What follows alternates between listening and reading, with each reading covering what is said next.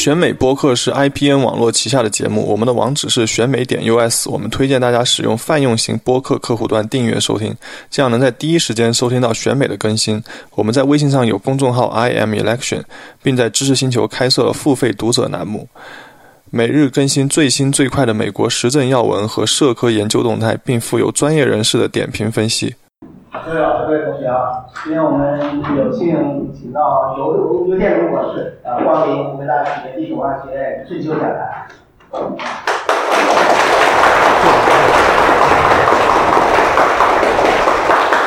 呃，我和刘博士虽然第一次见面，啊，但是呢很早就知道他，因为他是时政栏目选美呃创办人，呃，湖北历史系的同学，经常看到我在读书群里面转啊选美小红圈里的信息，我也是素年转自转自选美，啊，大家可能开始不知道这是什么，但有些同学好像自己像刘琦有自己关注的选美，啊，我是不但是选美的长期的这一个呃呃呃关注选美，而且我是选美小蜜圈的用户。嗯，是我们付费读者，衣食父母。那么今天啊，我之前从刘启那里到刘博士到武大，我说我们如果有段时间，刘博士到我这儿来，这个是刘博士来，啊，大家知道这个，包括跟着历史系同学知道，呃，一六年底我就讲，呃，中美关系世界格局啊进入一个新阶段，啊，特别一六年夏天，啊，特朗普在呃选举山穷水尽的时候，啊呃，A 星期的莫斯科会议给他介绍了班农。班农提出就是民粹主义加民主主义，让美国再次伟大起来，美国第一啊！特朗普就绝境逢生，咸鱼翻身啊，直到今天啊。当然他上台以后，呃，可能大家觉得他退出呃经济谈判，好像觉得呃这样是否美国就缩回去了啊？那事实上就是其实这是非常大的一个问题。这里我看选美选的小片特别重要。就是中国人有一个问题，就是我们真的跟美国这一个历史文化不合太远了，导致呢我们并不熟悉美国人和美国政治啊外交它的思维方式，思维方式啊呃果不其然啊，那么到去年十二月份，美国国家安全战略报告啊，也有的同学转播正式叫中国军委同号战略竞争对手。啊，那今年大家也知道，一三幺调查。那，中美进入贸易战的边缘，啊，边缘。当然，呃，当特朗普推荐对民主主义政策的时候，他的支持率终于回升了，啊啊，这是，呃，那也就是说，呃，无论中美关系还是世界格局，啊，都结束了上个世纪九十年代末以来的这样一种，啊，大家很熟悉的那个全球化高歌猛进的时代，啊，进入一个呃前途莫测的。一个时期，我想在国内，呃，对中美关系走向关注的人啊越来越多了啊。比如说股票市场、期货市场，叫天天跟着走最近。对。啊，他关注的人越来越多了，那关注问题在哪？是吧？那么由由博士呃创办的这一个学选美，就是汇集了一批啊在美国读书做研究的华裔各科的精英。他们更多的啊，从美国的角度，从美国人研究美国的角度，啊，向中国这边关心啊中美关系的人士介绍美国人怎么看自己，美国人怎么看待这个世界。当然，小蜜圈里呢，呃，相对学术化，而且离得太远，啊，所以这就是今天请刘博士来的意义所在。啊，下面我们欢迎刘博士啊，谢谢张老师热情的邀请，还有谢谢各位同学今天能够拨冗来参加这个讲座。呃，我非常荣幸今天有机会到湖北大学来给大家做这么一个讲座。这个讲座其实是，就像两年前一六年八月份，当时我在纽约文化沙龙，当时做了一个类似讲座，但这一次我决定加上一些关于美国内政和美国宪法的角度，因为我觉得美国的外交，它最终的驱动力是从内而外的。它是由它的内因来发动出来的，所以如果不懂得美国的宪法，不懂得美国国内政治局面发生什么事情，就从外去看待美国的外交政策，这其实是非常偏颇和不完整的。呃，然后，呃，我先做下自我介绍。嗯 嗯，走。呃，我曾经是南洋大学英语跟公安管理的本科生，啊，当年没有好好学习，所以出美出国以后又重新去纽约城市大学 City University of New York 读了这个政治学的本科。啊，当时就是专攻美国政治，就学了一些啊，什么总统制啊，什么美国国会啊，然后什么宪法啊，什么法律与移民啊这些，呃，完全跟美国有关的事情。然后后来我去读了这个法律博士，就是 JD，就从事了一些呃美国宪法的研究，跟着我两个老板，然后还到美国的法院做过一个学期的这个法官的实习助理。后来我就决定去读这个法律与社会学的博士生，它是一个交叉学科，既要用了点法律的东西，要用点社会的东西，所以我是这个半道出家的一个社会学人，然后哪边都学的不是特别精，但我自己感觉比较做的有兴趣的事情，就是我办了这个选美的公众号跟这个播客，通过这个公众号办这个事儿，然后认识了很多同行，认识很多在美国志同道合、愿意关注美国大选，然后愿意花时间去。跟普通人去交流，去普及我们平常学术中所见所闻，用普通人能够理解的语言阐述出一些比较复杂的事儿。像今天这个活动，其实也可以算是我们这个这样比较庞大的事业的一个微小的努力吧。哎，他又回来了。这是我们选美的公众号，右边是公众号，左边是我们的这个小蜜圈的公众号，大家有兴趣可以加一下。但我们现在更新的不是那么频繁。一六年的时候我们更新的比较多，现在因为不巧的就是我们群里的这些各位博士生都到了三年级、四年级要开始写论文，或者是呃要开题啦什么之类的，所以现在催稿也比较困难。大家就不要做太多期待，我们会更新的很频繁就是了。哎，为什么？哦，sorry，我总按错。我先事先讲一下，今天主要谈的是历史，但是也会涉及到一些现实政治部分。就是虽然大家关注这个孤立主义的原因，是因为川普他的这个外交政策被很多学者归纳到是孤立主义外交政策的这个领域去，但是我今天可能只会在最后部分涉及到川普的一些外交政策，前面主要是想跟大家捋清楚这个孤立主义外交从美国殖民地时期到现在这么三四百年，它是怎么从它是怎么生根发芽，然后。演变到现在的，然后谈孤立主义，当然不代表支持干涉主义。我对孤立主义、干涉主义当然都是持反对意见的。呃，大家待会儿我讲就会发现，美国的孤立主义其实也没有那么孤立，它很多上在我看来，它是一个话语权跟舆论造势上的一个胜利。然后有些细节限于时间问题无法无法深入啊，毕竟我不是专业搞这个历史研究的。大家看我刚刚背景里面并没有历史这一环，之所以没有去做历史研究，主要是因为在美国读历史博士实在太苦逼了。当年我曾经有过这个跟在座各位一样去从事这个历史研究的这个梦想，后来我一打听，在美国读历史平均毕业年龄博士生要九年，还要学两到三门外语，然后我就想算了，啊，总是按到上面，sorry。然后对于什么是孤立主义呢？大家。有很多误解，就是当初我们通过小蜜通过选美征集的读者的一些回答，然后我们挑了几个比较代表性的。第一个就觉得啊，孤立主义主要偏重单边外交关系，然后它是只不和有历史遗留仇恨的问题国家进行社交。然后第二个是来自维基百科，这有朋友们直接抄来，然后发到那个选美的后台。然后什么经济防务上的外交准则啊，什么不干涉原则啊，除了自卫战争以外不主动卷入任何外部冲突啊，文化上最低限度与国外贸易和文化交流。然后还有认为是不干涉不主动卷入外交冲突，不热心对外贸易，美国只管自己的事情，不参与国际政治事务。然后还有一个就是比较有历史管干，认为哈建国时期百废待兴，为了避免参加欧洲事务，就建立跟我没关系的外交传统。但其实这些都只是谈到了某一个点，因为孤立主义外交是个很。多面体的一个外交政策，或者说它有它真实的一面，也有它虚构的一面，甚至有大家误解的一面，所以就会产生各种其不一样的看法，大家就像盲人摸象一样。我不能保证今天能把这个这个像跟大家完全的描绘出来，但至少看能不能能能搞出多少。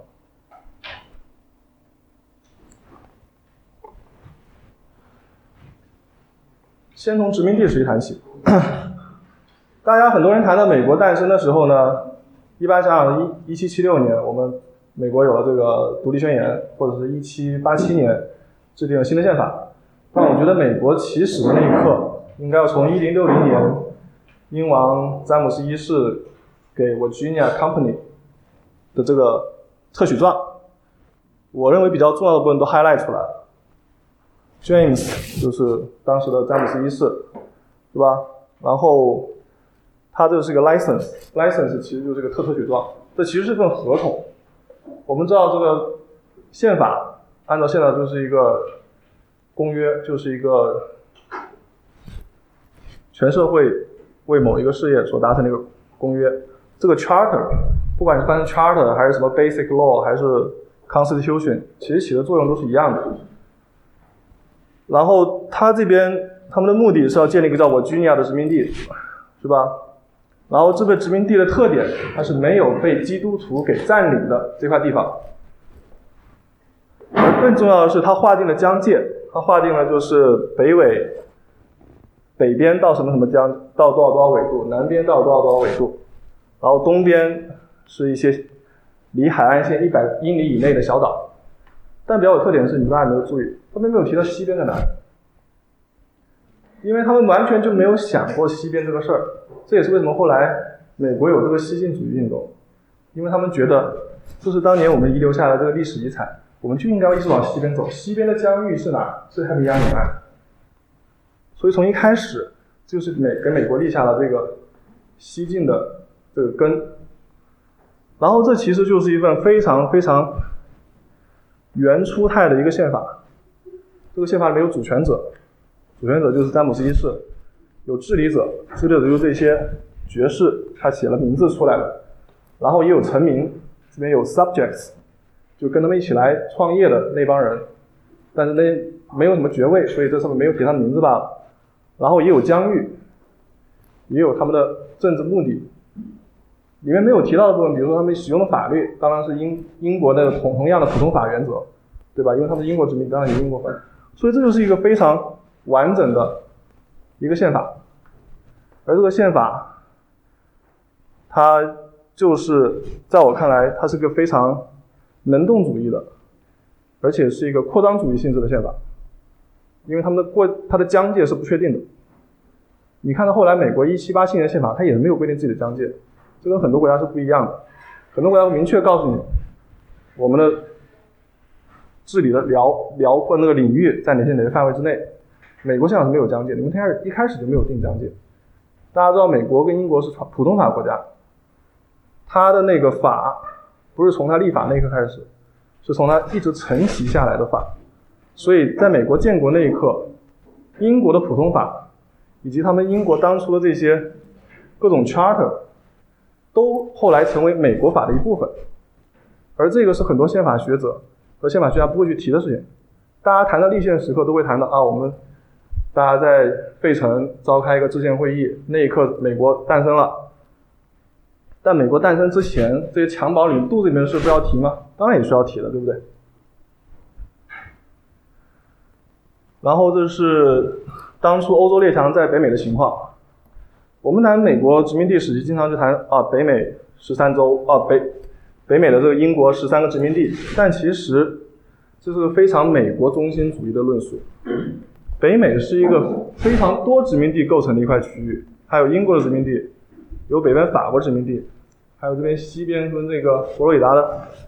这个西班牙殖民地。然后某一个时期，荷兰在这边有殖民地，比如像我住的纽约，曾经就叫呃新荷兰，对吧？后来被英国人占了，才改成新约克，对吧？所以这是很多殖民地，然后这个殖民地之间它是有互动的。所以如果你光从美国人角度去从光讲这十三个州的演变，这不完整的。但我看到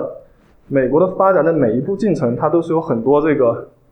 国与国列强之间这种互动，才会产生一系列这个，在我看来很值得讨论的问题。因为今天这个要讲内容比较多，所以我准备了一个非常长的这个东西在这边，然后我时不时不得不过来看一下，因为我怕我自己记不住。然后美国这个时候它已经有了这个孤立主义的这个特点，它孤立主义特点是由当时的历史跟地理环境所决定的。首先，虽然它是英国殖民地，但英国并不是那么愿意管它。英国当时还在打英国的内战，我们知道詹姆斯一世后来是下了台，对吧？应该说他的儿子后来下了台，当时英国内战才刚还在进行中，而当时英国在欧洲也不是那么强，所以他没有那么多功夫来管这边。他这边其实就提供了一个 title，说啊，我允许你们这些殖民者到那边去开拓土土地，但你要指望我派英国海军去保护你，在那个时候英国也没这个能力。所以当时还有一个比较有趣的段子，就是我军亚这边的殖民者，他们为了躲避西班牙海军，还不得不往内迁一百英里，因为他怕这些西班牙海军和海盗来劫掠他们。英国没有当时那个能力去保护这十三个殖民地，所以他们不得不依靠自己。所以他们孤立主义传统是跟他们地方自治传统是密切相关的。他没人可以依靠，他就只好依靠自己。英国只是入了个干股吧，说句不好听的，对吧？然后像这是南方的我军亚殖民地，南方我军亚殖民地是拿到英王的这个特许状的。那像这北边这个 Boston 这边这个普利茅斯这个殖民地，它根本就是一群叛。一群这个新教徒的叛徒跑到那边自己去成立的。我们知道这清清教徒，他跟英国的国国教是格格不入。他们当时要到美国去的目的，就是因为不想跟英王一在一块玩了。所以他们是先成立了殖民地，然后事后再找英王去追认他们这个殖民地地位以及他们跟英国的归属关系。他们刚成立殖民地的时候，他们并不是英国殖民地，他们是一群清教徒成立的一个无主之地。所以他们，就像我说的这个，他们这个孤立主义传统，很大程度上是因为他没人管，英王也不愿管，然后他们自己就形成了这么一个自治的传统。因为你没人管，你总得有一个自己管理自己的办法吧。所以后来就有了五月花的这个西宪章，五月花号宪章，你可以看，就是他们说我们自己要按照上帝的法律和我们这个人人世间他们觉得比较靠谱的这个治理方式来管理自己。然后这是第二个原因，就是他们决定要去自治，然后他们这个自治传统最后会影响影响到后面的历代的美国的这些决策者们，在他们选择外交的时候，他们会更选择不跟其他地方人过深的接去介入。然后还有一个原因就是他们的宗教原因。北美最初它是我们刚刚讲清教徒跑那边去建了一个普利茅斯殖民地。但后来去的新新教徒的派系就很多，比如像 Pennsylvania，他那边去的是 Quakers，是吧？贵格教教徒。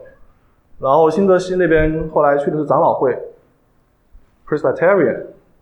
然后南边是这个呃，南边主要是英国国教，这几个地方英国国教。然后北边还有像什么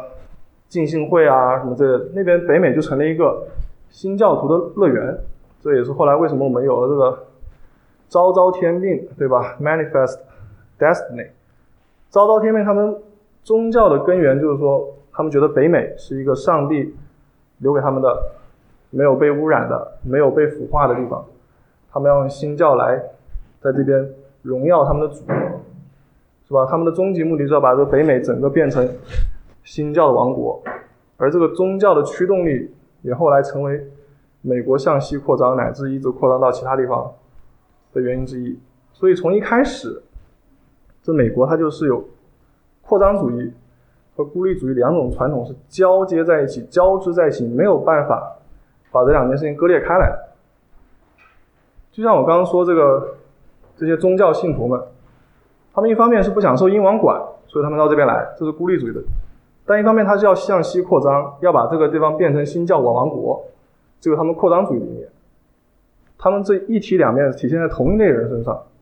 你能说这是他们既是孤立主义，或者又是什么？是没有办法强行去区隔开来的。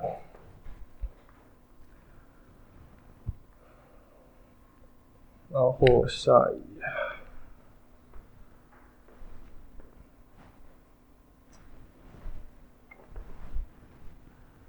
这个是英法的七年战争。我们可以看到，战争之前，这边是美国的殖民，这边是英国的殖民地，这边是法国殖民地，然后这边是西班牙殖民地，然后红色这一块是印第安人的这个同印第安人部落的聚集区。然后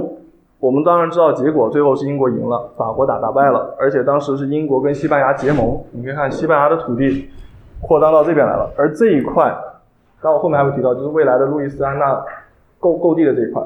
路易斯安那在这个时候是被从法国割让给了西班牙，但这块地最后又成了美国的，而英国就把这个加拿大跟北美还有这个俄亥俄谷地从法国那边给抢过来了，但是法国并不甘于就被你驱逐出这个北美这个地方，法国保留了哪儿呢？法国保留了这个海地，跟几个西印度群岛。当时法国为了留下海地，他们他付出了什么代价？他们放弃了加拿大。当时英国其实也不想要加拿大，他更想要西印度群岛，因为西印度群岛那边生产一个现在很重要、那个时候也很重要的这个调料，叫蔗糖。当时这是个黄金宝地。风水宝地，大家都都不愿放弃。后来英国说啊，我就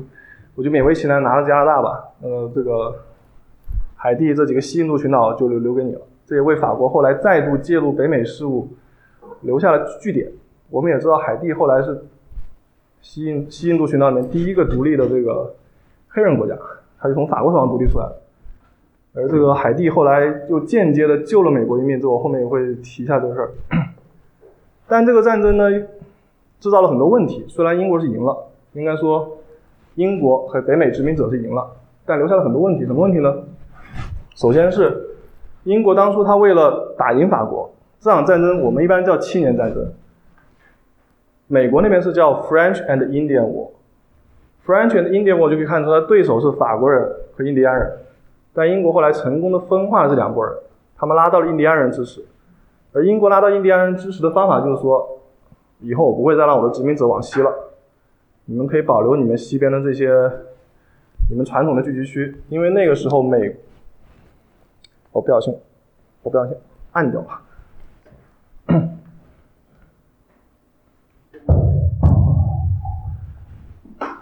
因为从美从北美殖民者踏上这方的第一天起，他们跟印第安人关系就不好，因为你占的地方是其实是别人。祖传下来的，对吧？虽然有这个现在包装的很好的感恩节这么温情的故事，但我们知道印第安人死在北美殖民者的手上人数是不计其数。所以当时在 French and Indian War 的时候，英国向印第安的部落联盟提出的答应的条件就是啊，你帮我们，你从法国那边背叛出来跟我走，但是我也答应我以后约束我的手下，就是北美殖民者这些人不再往西，大家就井水不犯河水。所以当时英国，它在阿布拉契亚山脉这边设了很多军事据点，不是为了防印第安人，是为了防自己人往西。这就让北美殖民者觉得很不爽，因为他们是有昭昭天命啊，他们要往西啊，而且他们的确是有这个领土扩张的需求啊。因为欧洲来的这个殖民者越来越多，大家各个国家这个新教徒都把这个美国看作是他们应许之地，看作是未来的耶路撒冷，对吧？这不光是英国来的这个清教徒。还有荷兰来的加尔文教徒，对吧？法国来的胡胡格洛派教徒，大家都想到美国去，应该说都想到北美这地方去。但你把这个往西的路给堵死了，算怎么回事？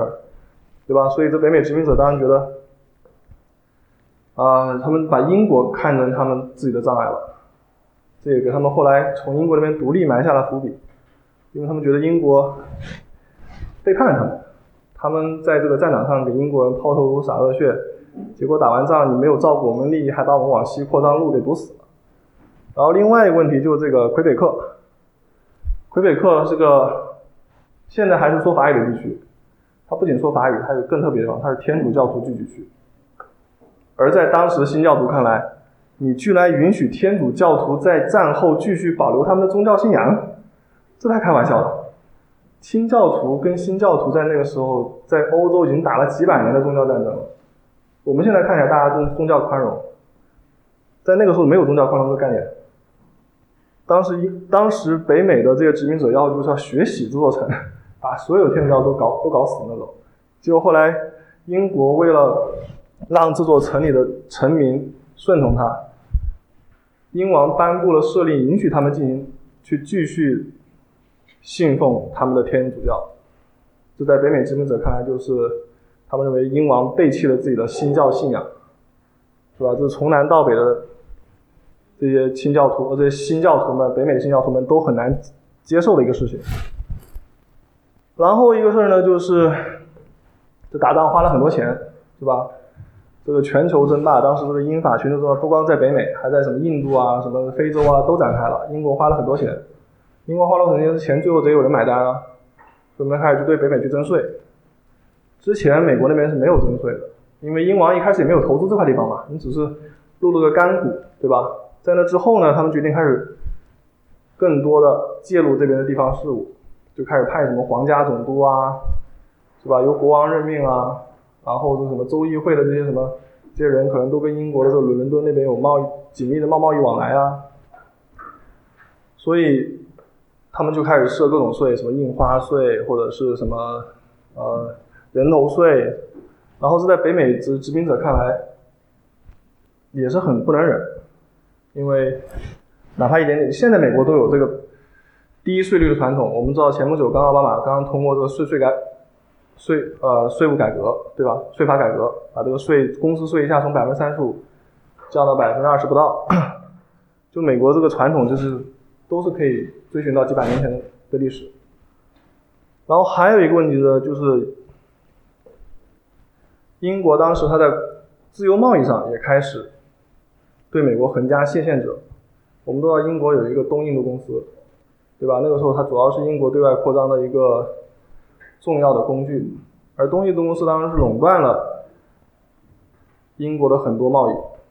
然后他们就对北美殖民地提出很不合理的要求，就是说你不仅要买我们印东印度公司的东西，而且你还不能买荷兰东印度公司的东西。那北美殖民者觉得很不爽，这等于是被强买强卖了，对吧？所以就各种矛盾汇集起来。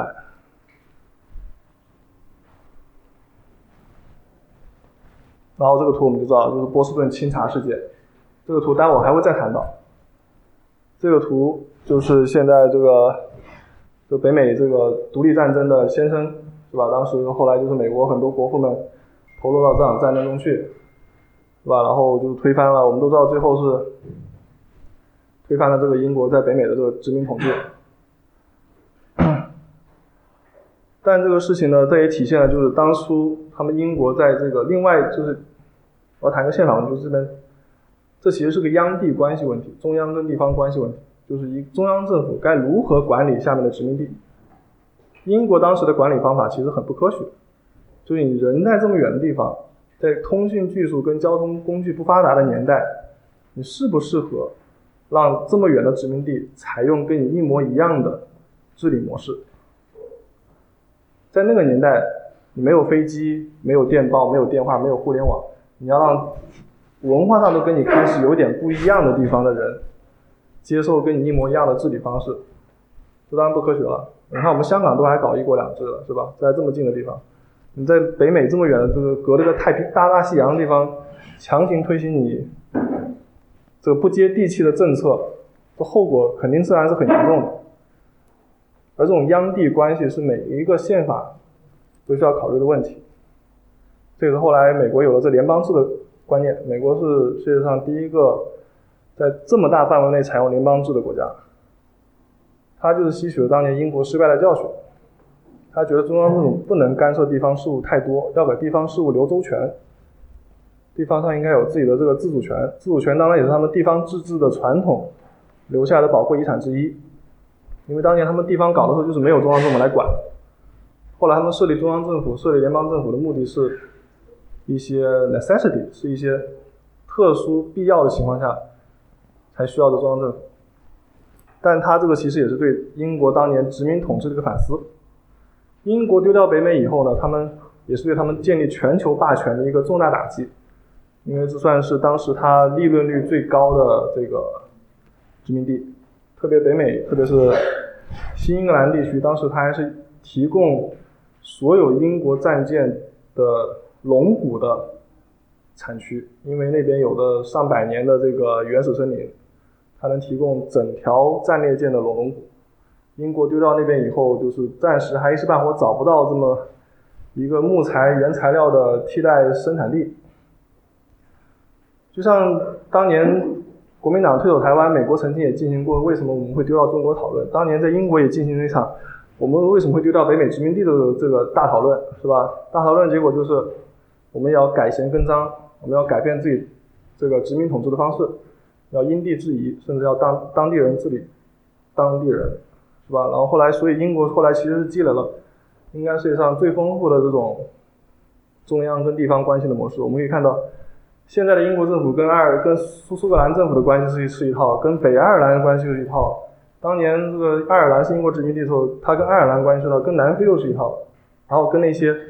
不是白人为主的这些殖民地又是一套，或者这些受教育比较高的黑人地区，他们又执行一套政策。所以英国后来就是从北美这个。失败的教育中吸取了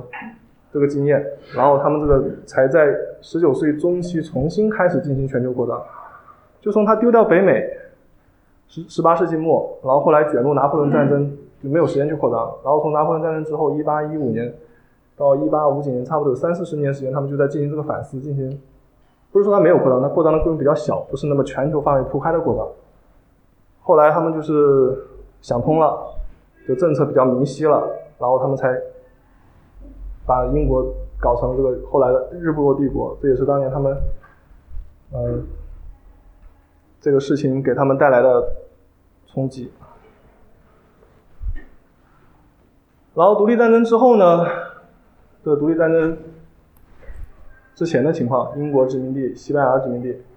这独立战争之后呢，情况就变得比较复杂了。美国这边出来了，然后北边还是英国。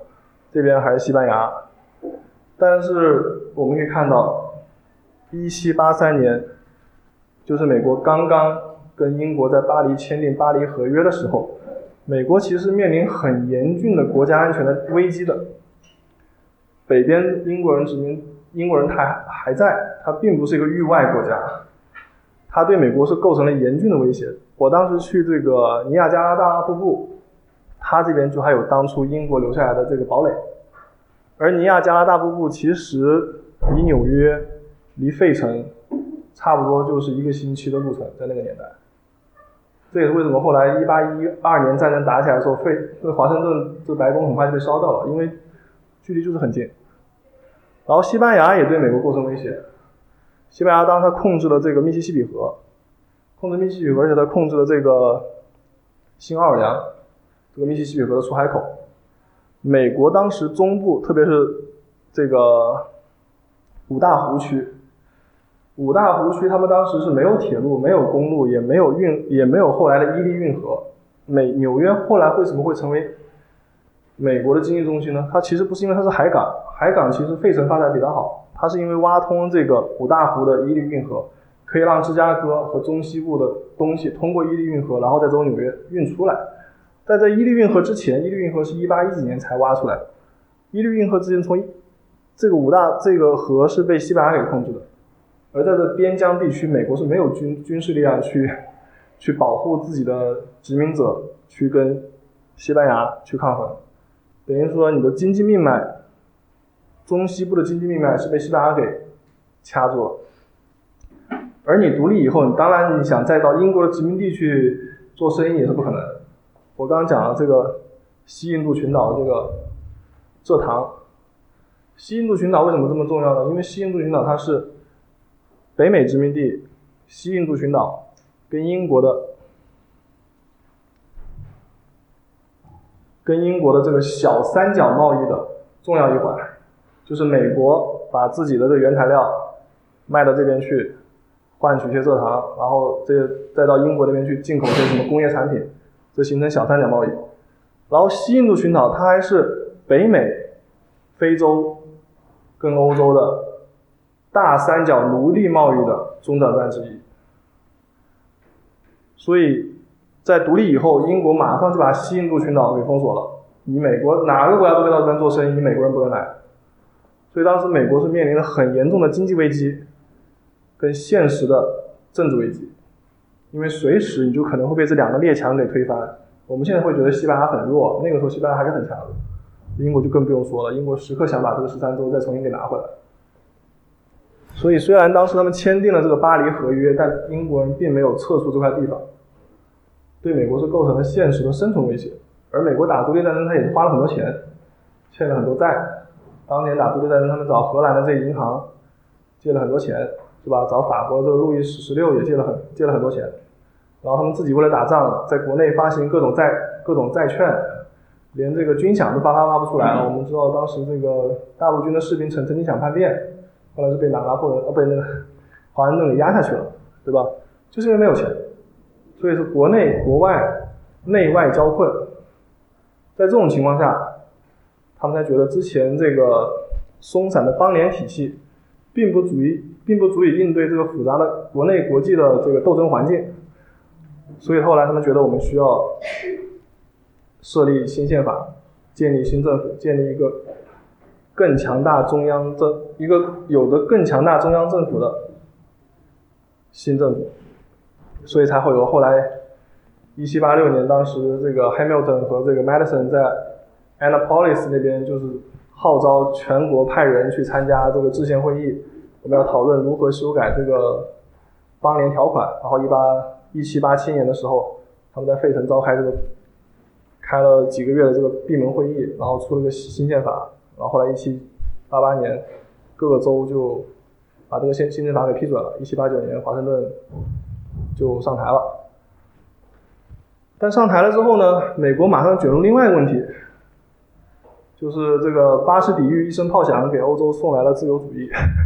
是吧？然后这美国就面临，就到底是不是应该这个？因为美国当时法国是盟友嘛，我们知道在独立战争期间，法国是站在美是跟美国这一边的，他特别是在海军这一块是牵制了英军的很多力量，不然的话，华盛顿。在维吉尼亚那些地方，如果被英军给控制住的话，他根本没有办法把这个 Yorktown 给打下来，因为 Yorktown 是一个在海边的堡垒。当时是法军的海军把英军的海军给牵引走了，才给华盛顿创造了从陆地上征服 Yorktown 的这个机会。但这个时候，法国开始进行大革命了，是吧？然后华盛顿当时就在想，就到底美国是不是应该卷入这个事儿？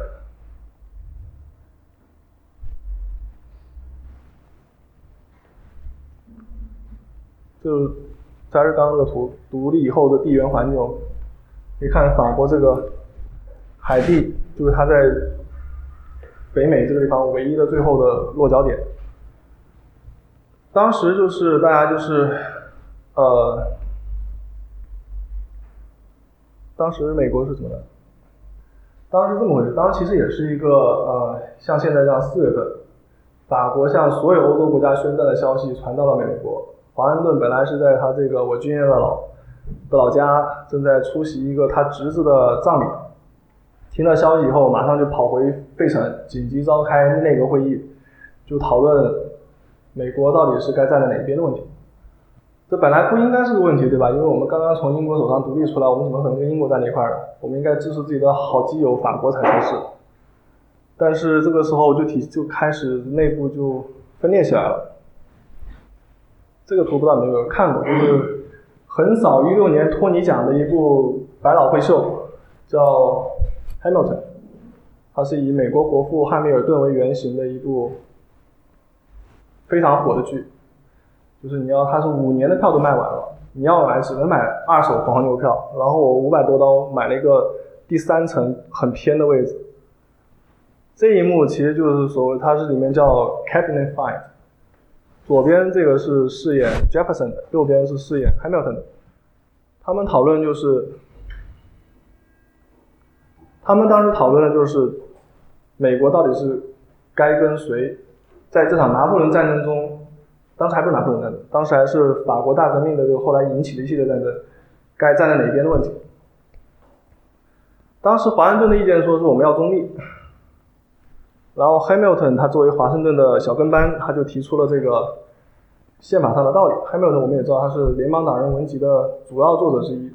三个作者里面他写的是最多的。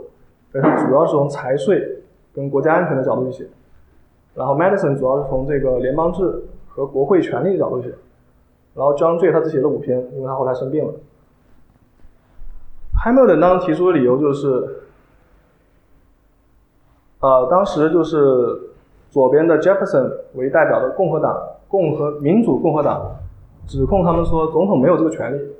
因为宪法里面没有写，宪法里面只是写国会有宣战权。然后 Hamilton 呢给出理由是，对，宣战权在国会手上，但在国会宣战的前，在国会宣战之前。维护和平的责任是在总统身上，是在作为三军统帅的总统身上。那现在什么情况可以维护和平呢？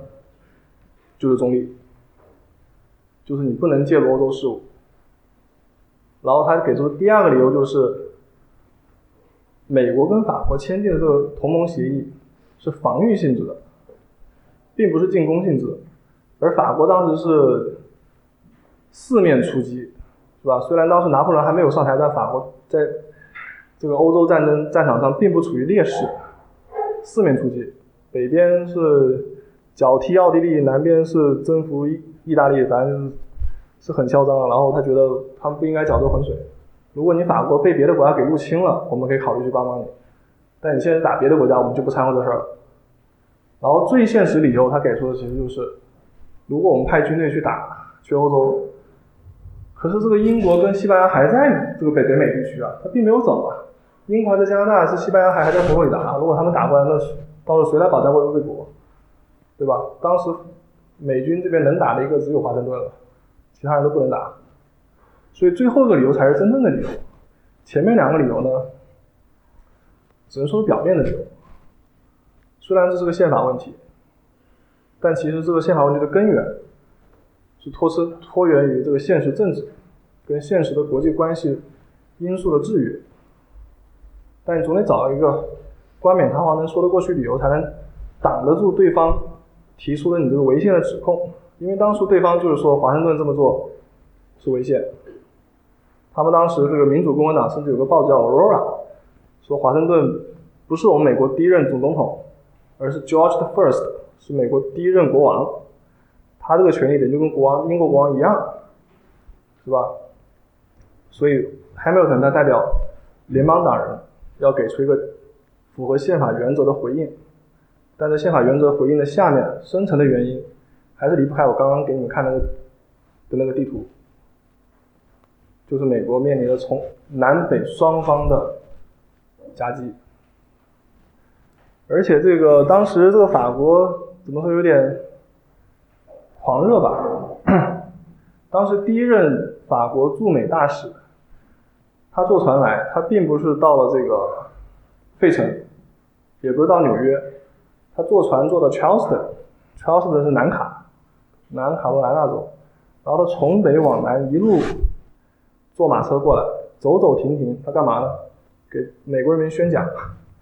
说啊，法国大革命好啊，大家要来支持法国大革命啊！你们这个革命热热血还没有退去啊，啊，要来这个投身这个呃解放欧洲的事业啊！然后当时这个这个他这个做法，在当时的副总统 Adams 看来，这就是恐怖主义行为。他当时直接用了 terrorism 来形容这种行为，所以这等于就到我们这来煽动叛煽动叛乱了。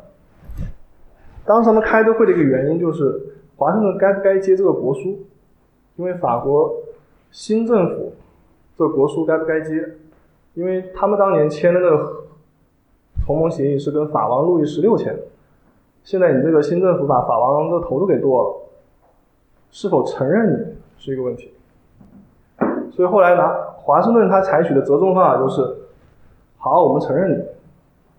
但是我们也宣布我们中立。所以美国成了第一个承认法国的大国，那个时候没，但是美国表示我们也不掺这个浑水。所以当时华盛顿其实他很聪明，他同时做两件事情，一件事情是总统的这个接受对方，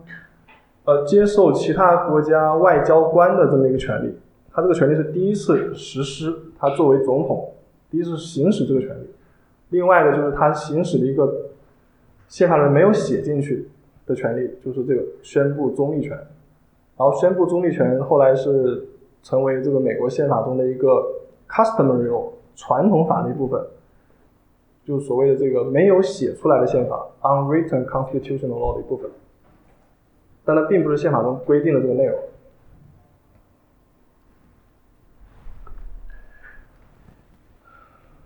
然后我们讲的这个，我们讲的这个孤立主义，就美国的孤立主义传统，一般都会讲到这华盛顿退位退位的演说。就是我把里面几个我看来比较重要的章节给摘了下来，然后里面重要的部分我就做了高亮。我讲的是欧洲他们的这些利益，我们现在。就是欧洲利益跟我们利益并不是大概意思并不是一致的，或者欧洲利益跟我们利益的关联比较远，所以美国不应该介入欧洲事务。但他下面又说啊，我们可以信任这种暂时的同盟关系，在极端危急的情况下信任这种暂时同盟关系，所以等于就是留了后路在这里。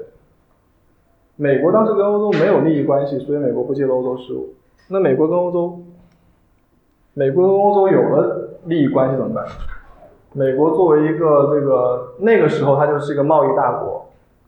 你跟欧洲的关系是扯是扯不断的。不说别的，你的人都从欧洲来的，对吧？你全国的人几乎都是欧洲来的，不是欧洲来的就是欧洲第二代。还有就是这边说这个临时的暂时同盟关系，就说美国时时刻准备的去结盟。他并没有排除结盟这个选项，他甚至没有排除战争这个选这个选项。当然，我们可以看到，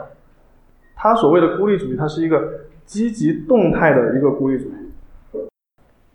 当时在跟法国宣布中立以后，华盛顿马上做另外一件事儿，他派当时的首席大法官 John Jay 去英国签条约，就所谓的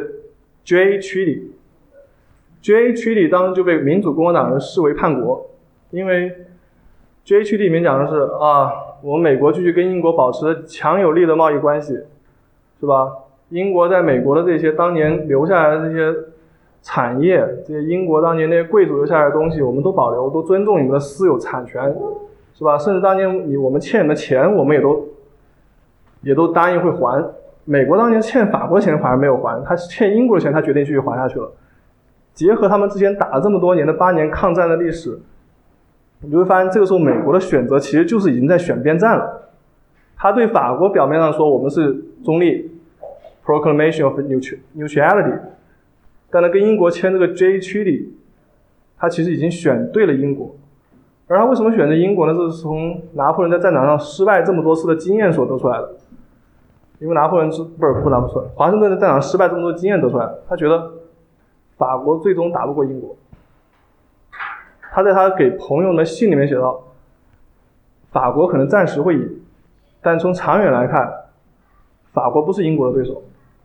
所以他当时是秘密派这个 John Jay 去欧洲、去英国执行这个任务，签了这个协议。而这个协议，美方是做出了极大的让步，这个产权要保留，说债也要还，甚至还有一个。”以至于拿破这个华盛顿身边的人都不能接受的一个提议是，因为华盛顿是奴隶主啊，当年英国打独打独立战争的时候，解放了很多黑奴。当时南方奴隶主提出要求是，你跟英国谈协议可以，得要英国赔偿我们那些奴隶回来，或者等价把钱还给我们。张俊没有提这个要求，一方面张俊他自己是个激进的废奴主义者，另外一方面是华盛顿跟他说。只要能跟英国谈下来，什么条件我们都可以。所以那个美国他已经结盟了，他不是孤立主义，他选边站了。而且在那个时候，我们知道法国对英国是进行了大陆禁运政策。如果英国失去了美国这么一块市场，或者美国这么一个原料产地，英国也很难了，因为其他那殖民地没有什么可没有东西可开发出来。虽然它有占那么多地方，但经营的并不好。美国是一个成熟经营的一个经经济体，在当时，毕竟英国那边深耕了，或者英国人在那边深耕了这么几百年的功夫，对吧？你说从非洲那边可能有抢那些东西来，但是相对来说成本比较高，治理成本比较高，不是说你想拿就可以拿的东西来的。所以美国当时选边站，对英国来说是非常重要的事情，对法国来说也是非常惨的消息。这个后来美英美国跟法国后来两个国家就斗起来的关系的原因所在。然后我们看其他美国国父对于这个美国这个孤立主义政策的看法，或者所谓的孤立主义的看法。亚当斯在大陆会议的时候，大陆会议当时美国还没有独立的时候，他就说。啊，我们要，当他说我们只签商贸协协，呃，只跟其他国家签订商贸协协定，然后要在欧洲所有事务和所有战争中要保持中立，这是这是我们所标准意义上的孤立主义原则。当然，下面还有一句话，他就说啊，美国人就跟海龟和海鸥一样，我们是天生的水性民族或者海洋民族，按照我们现在说法就是，所以永远不会满足于 stay at home economically。他不会待在这边的，他不会真正把自己控制局限在北美大陆上的，卖出去只是迟早的问题。所以我们看到美国国父是非常现实主义的外交官，Adam 是当时主要的外交官之一，他是出使英国、出使荷荷荷兰的外交官，他到荷兰去弄了贷，弄来了这个几百万的贷贷款，后来是美国第一任驻英国大使。他的原则就很像我一开始说的。它既有孤立主义性质在里面，也有扩张主义性在里面。Adams 他是一个 Boston 人，清教徒，这两种思想在他身上就表现的很明显。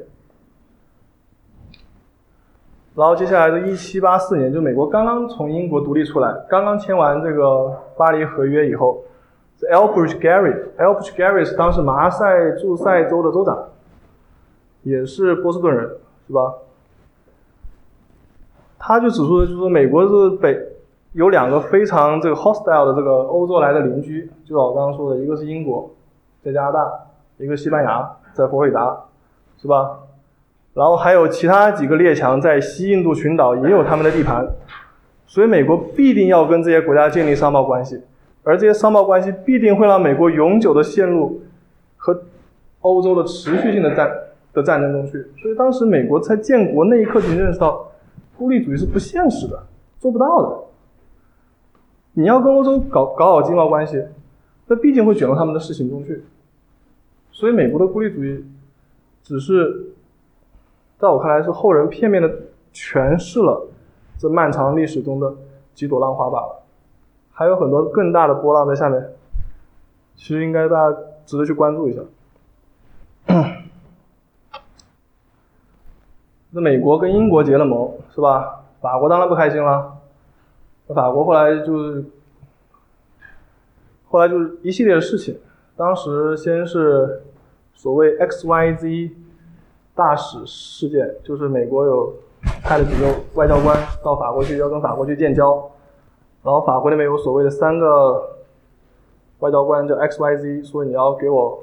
贿赂我们。我们才接受你的这个国书，然后美国当然觉得这是欺辱大辱了，对吧？哪有哪有我们跟你贿赂你去跟你们国家建交的道理？然后法国当时也在西印度群岛和大西洋四处劫掠美国的商船，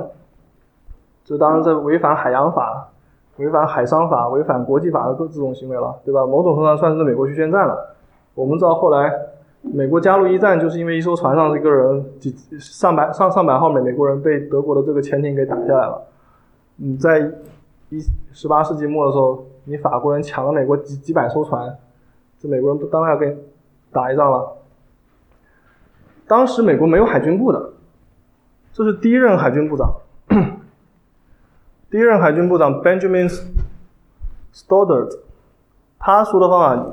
如果不把这名字说出来，你们会以为是小布什说的。上面讲的是，我们要到敌人的领土上发起战争，这样可以保护我们自己不会被他们打，就是先发制人，对不对？这跟小布什他们是一样的概念。所以美国的外交政策、军事政策，你要找的话，都可以找到它历历史源头，甚至可以找到几乎就是一模一样的话出来。当时美国是个很弱的国家。美国当时十三州才只有四百四五百万人口，经济上也是 很孱弱，对吧？军事上这个海军部才刚刚建立，陆军当时只是民兵。当时华盛顿第一次去处理这个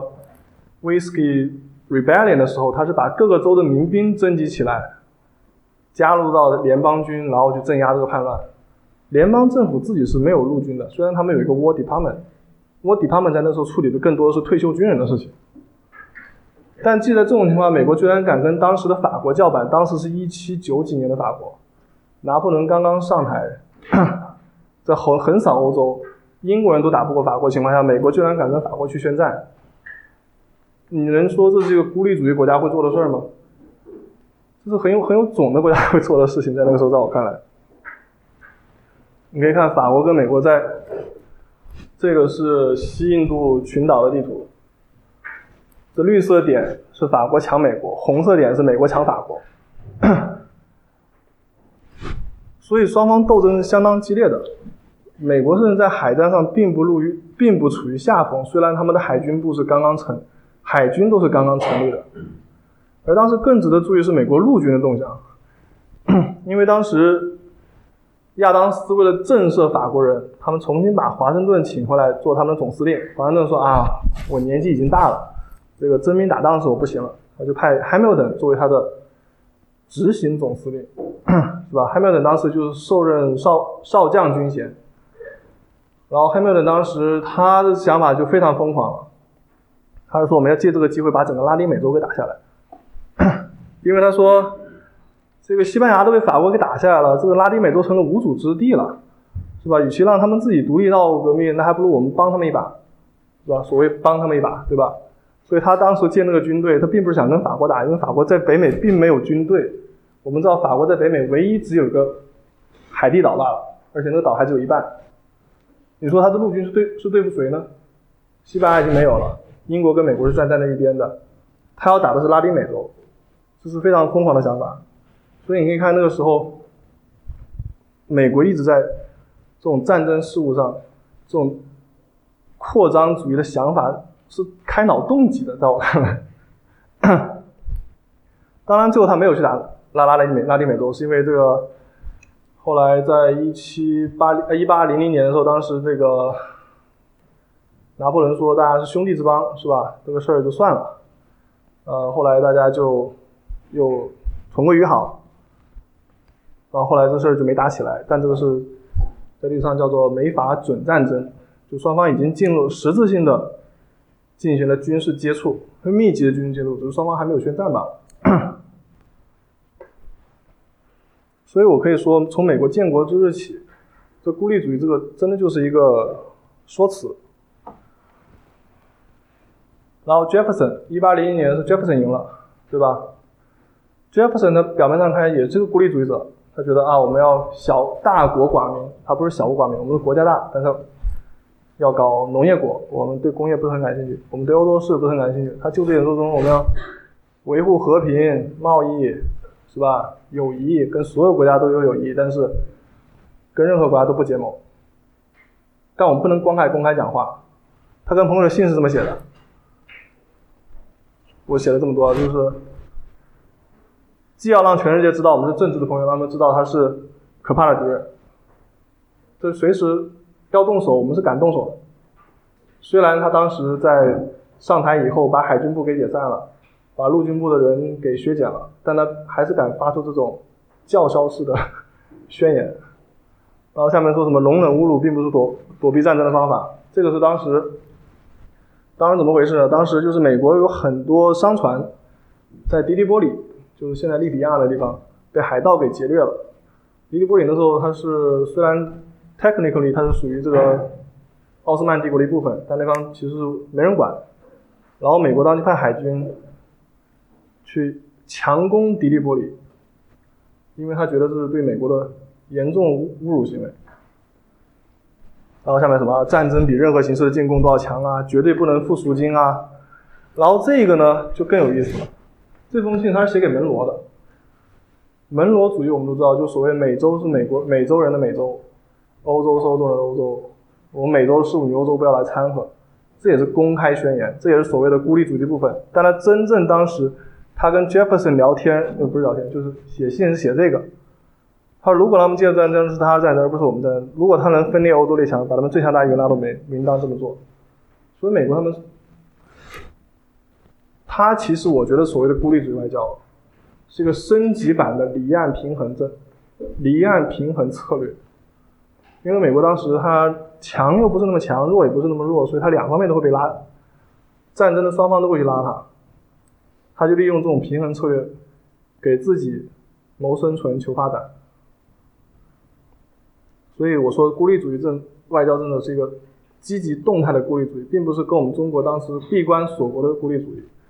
他这个非常密切关注欧洲局势，知道自己斤两，预测欧洲局势发展，然后选对了边，而且次次都选对了边的这么一个外外交政策。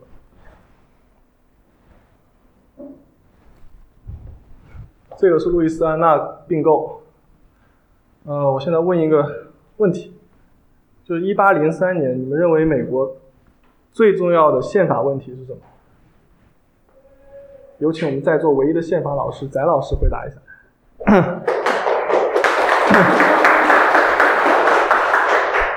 马伯里苏麦迪逊，同学们知道吗？应该都知道。马布里苏麦迪逊是当时最高法院的一个案子，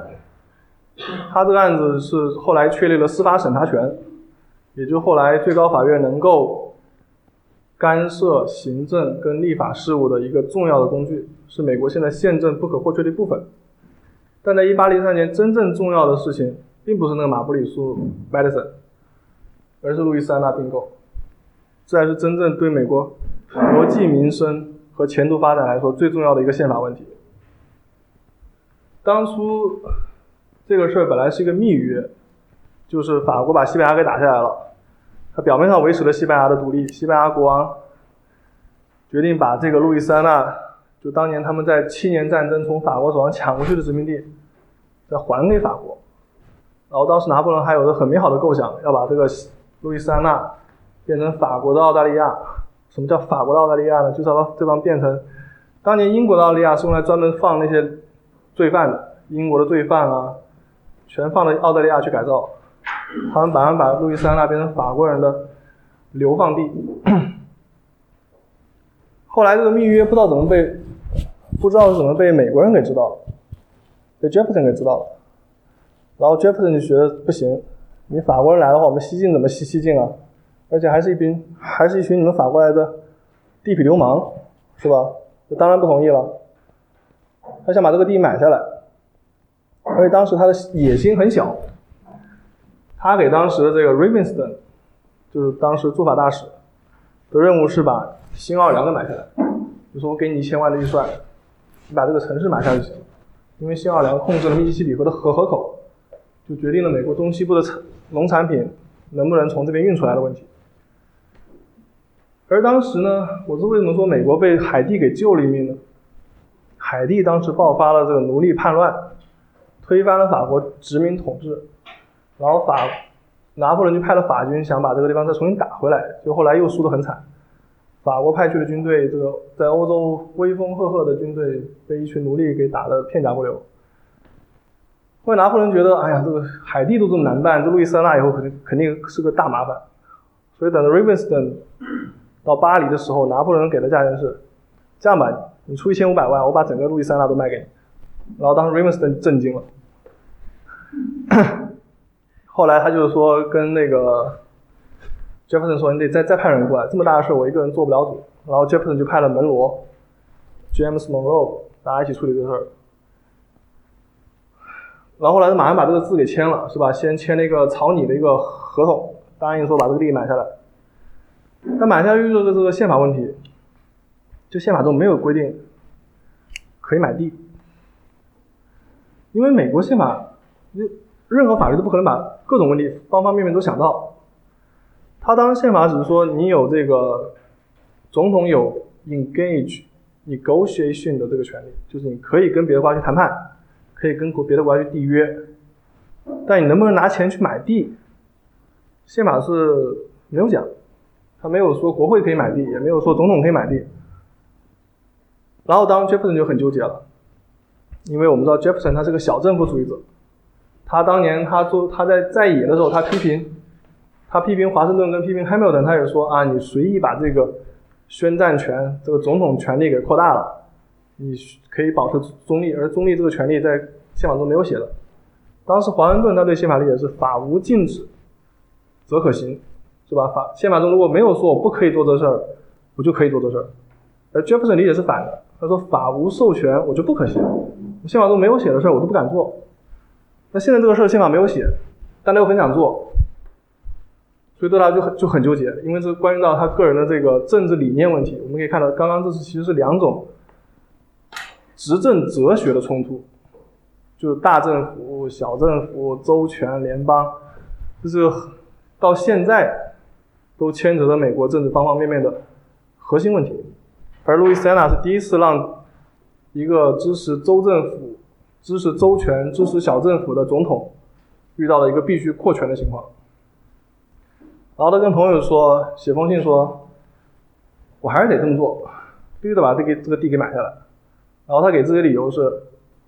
这就像一个财产监护人给一个未成年的被监护人去买了一块地，然后长大了以后跟他说：“我这一切都是为了你好。”我相信大家各位家长都跟你们说了很多次这样的事情。他就是把自己当做全美国人民的爹，替美国人民做了一个这么正确的决定。但是你想买这块地，当然就像我刚刚说，这个宪法争议不是说你想买对方就会放过你。当时联邦党人他就跳出来说。不行，你这么做是违宪。联邦党人就是可以看，就可以看出来，在这件事情上，呃，他们就把党派利益置于国家利益之上。这个购地当然是一个对美国来说是一件很好的事儿，但他觉得，但联邦党人当然觉得，我要反对你，所以你干什么事儿在我看来都是错的，哪怕这个事儿原来我也支持过，因为扩充宪法权利。是联邦党人一直在做、一直在推行、在号召的事情，然后等到对方要这么做，他觉得这样做就不行了，这事儿只能我做，不能你做。这就是党争在美国内政初期就已经是非常激烈了，在那个时候。然后这又是个奴隶制的问题，为什么这是个奴隶制的问题呢？本来宪法中它是我们都知道保留所谓什么五分之三条款，黑人是按五分之三的人去计算这个。按五分之三的人去列入奴隶州的人口，然后当时国父们不想解决这个问题，他们觉得奴奴隶制这个道德败坏的体系，最最终会自我消亡，所以他们设了一个底线，什么一八零八年这个什么就不准再进行奴奴隶贸易了，但并没有解决奴隶制问题。但这是这个制度并没有自动消亡，我们知道它是后来是打完内战才消亡的。它为什么没有消亡？因为当时十八世纪末的时候突然发明了几个新工具。这个新工具可以能够高效的分割棉花，因为这些棉花你要手动嘛，手动然后要把那棉籽取出来是很很困难的事情，哪怕你是找奴隶去做，你天天抽它，它的效率就那么高。到后来出现了轧棉机，出现了各种新的这设备，当时英国已经进入工业工业革命时代了嘛，各项新发明层出不穷，然后就极大的提高了奴隶生产棉花的能力，就让奴奴隶制起死回回生。然后不仅起死回生，还觉得奴隶制必须要发扬光大，要往西部去扩张。然后这个就成了一个奴隶制问题，因为南方地不够用了，必须要往西方西边更多的农场种更多的棉花，更多农场更多棉花，当然就要更多的奴隶了。所以联邦党人反对这个事情，是也是部分也是基于奴隶制的考虑。因为他觉得不能再让南方搞更多的蓄奴州了。为什么不能搞更多蓄奴州呢？当时 Jefferson 这是第一任，一八零三年。接下来还有二十一年都是南方的奴隶主做美国总做美国总总统，就是因为这个五分之三条款，让黑人虽然没有公民权，但是却可以列入这个人口统计中去。这意味着南方在选举人票上就有了优势。所以就更容易选出南方的总统，更容易选出奴隶主的总总统出来，而北方在政治上就会处于持续的劣势。而我们知道后来下一任北方总统是 John Quincy Adams，他只干了四年，结果接下来又是个南南方人当当总统。所以这就是很严峻的摆在两党面前的一个宪法问题，跟美国前途命运走向问题。当然，我们知道后来这地还是买下来了，但地买下来又有一个问题，就是因为这块地当时其实当时西班牙还没有把这块地正式的给法国，等于是还没有给法国之前，法国就把地先卖了，跟卖期货一样，所以西班牙就很不高兴，就没有把这地图提供给法国。然后法国当时的外交部长就跟这个 John James Monroe 说：“我没有地图，你看你西边想画哪儿，自己看着办吧。”然后就留下一个历史疑问，就是 Texas 到底算不算是这个 Louisiana Purchase 的一部分？这是后来为什么要跟西班牙打的原因，等于就是留下一个历史遗留问题。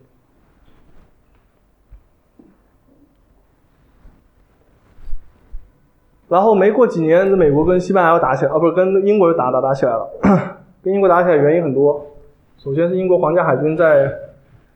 这个公海上去抓美国的水手。为什么抓美国水手？因为当时英国海军的水手死亡率相当高，而你抓别国水手，大家还存在个语言问题，只有抓美国水手，大家可以用英文交流。所以他们就在公海上去抓美国的水水手。就等于就自己国家人被别的国家给绑架了，而且在他们被英国人绑架，当船上做的最脏最最累的活了，是吧？当时美国人就很不开心。然后还有一个就是这个 J Treaty 都已经到期了，大家要按道理应该续吧，但美国当时傲娇，说我不续了，啊，他觉得自己现在有了路易斯安那就底气就大起来了。然后还有就是 Jefferson 跟 Madison 这两任总统。推行的这个禁运政策，就是说我们不干涉欧洲事务，我们就不把这个货物往欧洲运。部分原因当然是出于这个所谓孤立主义传统，另外一部分原因是为了搞死联邦党人。为什么说搞死联邦党人呢？因为当时主要从事外贸的是新英格兰地区的人，就 Boston 啊那边人。如果你禁运的话，等于是这边人就赚不到钱了。而你南边的棉花总有人会来买，英国人会亲自开船到这边来买你的棉花走。所以这个禁运政策表面上看起来好像是为了美国不介入欧洲事务，其实更多是内政上要把另外一个党给弄死，要从财源上封锁那个党。你 连起那个你整个州、整个地区都没有收入了，你这个州的政治活动怎么会搞得起来？你竞选也要钱啊，对吧？美国竞选一向是很花钱的，在那个时候交通不发达的时候更更花钱了，对吧？所以。他这个虽然看似很孤立主义的政策，其实有着很深刻的国内政治的动因。而当时后来，他把这个禁运又不仅扩大到从海运扩到陆地贸易，因为之前这新英格兰就觉得啊，你不让我们这船出海，那我跟加拿大接壤，我把这个东西卖到加拿大总可以吧？哎，也不行，他连加拿大这个陆地贸易都给都给封锁了。那哪个些州哪些州跟加拿大会接壤？当然不是，当然不会是我居尼亚，不会是北北卡罗来纳，只跟加拿大接壤州都是联邦党人的那些州，麻省、New Hampshire、纽约这些州才跟加拿大接壤，等于就是还是要从经济上，他不是封锁别的国家，他是要封锁自己国家的反对党。当然，你说他封锁别的国家，你美国当时产品在世界上也没有占多少市场份额，对吧？你如果你你跟某一个国家站在一起，当然对那个国家是个利好，但也没有说你真的经济上在全球地位，在全球经济上占有举足轻重的地位。你禁运终终极目的是为了坑死自己人吧？然后后来这个打仗的经过就不说了，反正最后双方就契合了。为什么契合呢？因为这是个国际问题。当时英国打到美国来，他想把这个重新重新把这美国殖民地重新给呃美国重新变成他殖民地，因为当时连白宫都烧掉了嘛。但欧洲列强不答应了，因为当时英国他想把惠灵顿公爵都派去打美国，而惠灵顿公爵我们知道后来是这个在滑铁卢战役上打败拿破仑的那个人。欧洲当时绝大多数国家都被法国给征服了，大家就等着英国去救他，结果英国你跑在千里之外跟美国。这个撕逼，我们这边欧洲国家怎么办？所以呢，英国王室就跟就跟英国去求情说：“你赶紧把人派回来打仗，不要到英美美国那边去搞下去了。”而当时调停英美的，你们猜是哪个国家？是沙皇亚历山大二世，啊亚亚亚历山大一世。为什么是他呢？因为当时他调停的时候，他的莫斯科刚刚被法国人给占领了。他觉得啊，我必须要调停英国跟美国战争，英国人不能再到美国打下去了，这样打下去，我们欧洲人怎么办？是吧？所以最终调停并不是美国打的有多好，也不是英国打的有有有多糟糕，是因为英美欧欧洲列强不能等了，必须得有人回去收拾这个拿收拾拿拿破仑了。这这也是为什么后来我说我在美国读美国历史没法读的原因，因为你这看似是国内史，或者看似是英美史。按道理你只要懂英文就好了，但其实它牵扯到很多国家，你必须懂其他国家语言，你才能搞得定这个事儿。而对我来说，我外语不是那么好。然后跟英国打完没多久，美国又开始占西班牙的便宜。西班牙他在那个拿破仑战争的时候是被拿破仑给占领了。然后在被占领期间，他的这个拉美的殖民地就纷纷闹独立，什么墨西哥呀、佛罗里达呀，然后什么秘鲁啊，反正那些地方都纷纷闹独立、闹革命。而当时你们可能不知道，就是纽约的这个纽约是当时世界革命的中的中中中心。纽约有条大道叫第六大道 （Sixth Avenue），它有另外的名字就 Avenue of Americas。美洲大道为什么是美洲大道呢？因为当时很多北美，应该说很多拉美地区独立的领导人生活在这儿。当年美国就像我们现在北京一样，是世界革命的中中中心。你特别是纽约这个地方，聚集了很多在全世界要造反的人，背后都有美国人民的支，美国人民跟美国政府的支持的支持。然后当时打完战争以后呢？拿破仑战争几结束，西班牙重重新获得独立，他们要重新要宣布对他们这些殖民地的的主权，是吧？他们又跑又跑回来了，而且不仅回来，当时这个俄国沙皇跟这个奥匈帝国的这个神圣罗马帝国的皇帝都来支持他，就所谓三皇要回到这边来介入这个美洲的事务。然后美国当时他就他不是一开始也存在这路易斯安那边境西部在哪的问题吗？然后美国当时就威胁这个西班牙说：“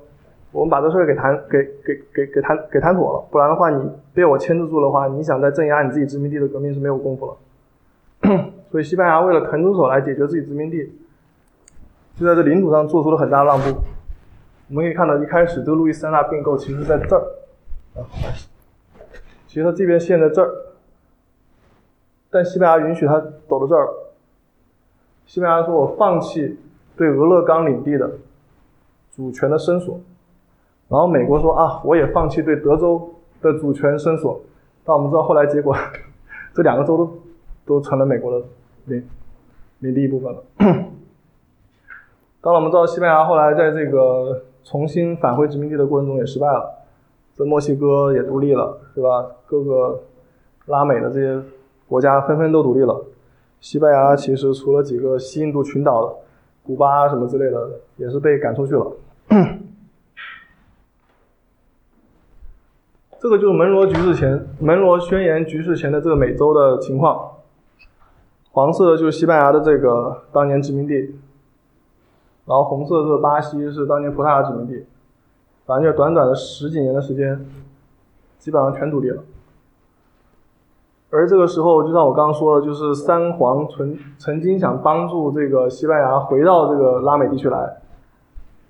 而这个当时不光是这个三皇，不光是西班牙想回来，葡萄牙想回来，连俄国他都想从阿拉斯加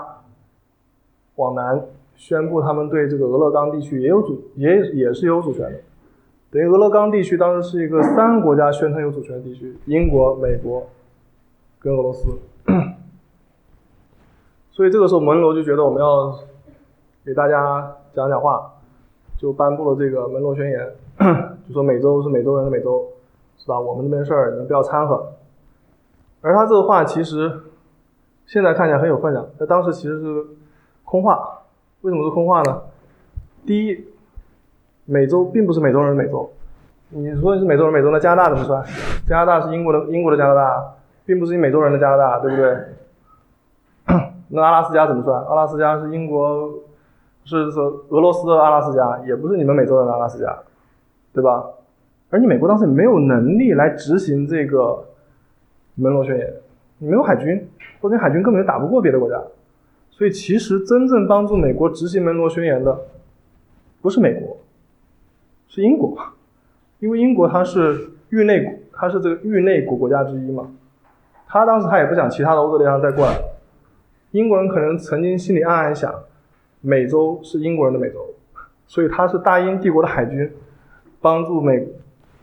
抵挡了欧洲列强试图拦止这个地方的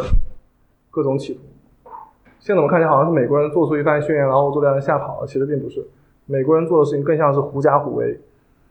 美国人前面发了个宣言，真正起作用的是我们大英帝国。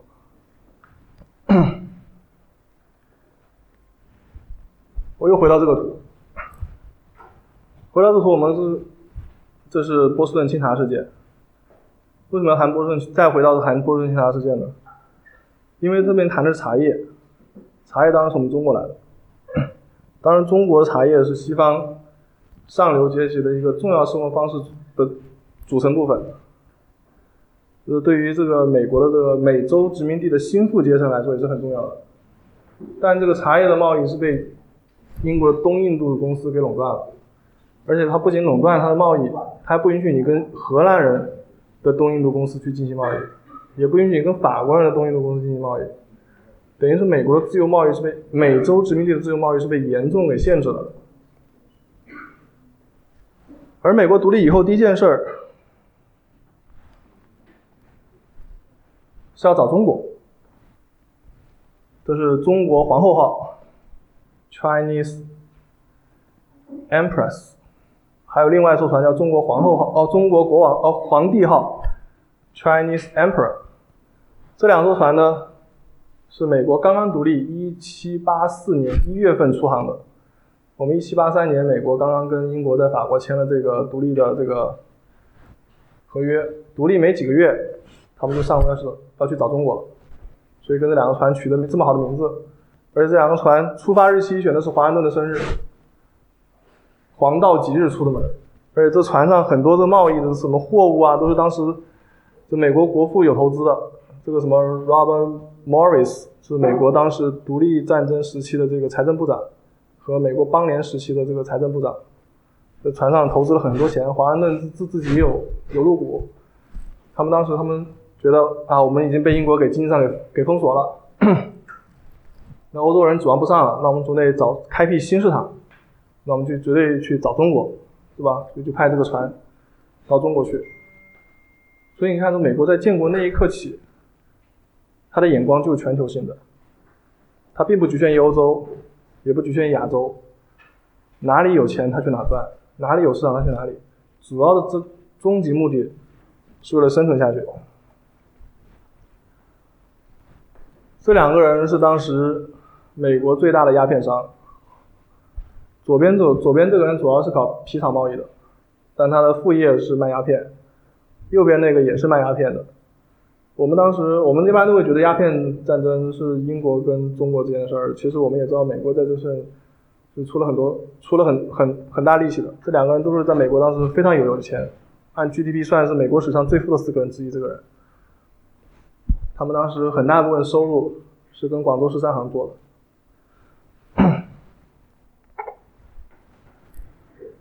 我把这个图拿出来，想告诉美国当时走的线路是怎么走的。他是从纽约出发，绕过这边，然后一路走过来，然后再到中国这边来。为什么他要走绕个这么大圈呢？因为他没有西边的这大西洋、太平洋这一块儿。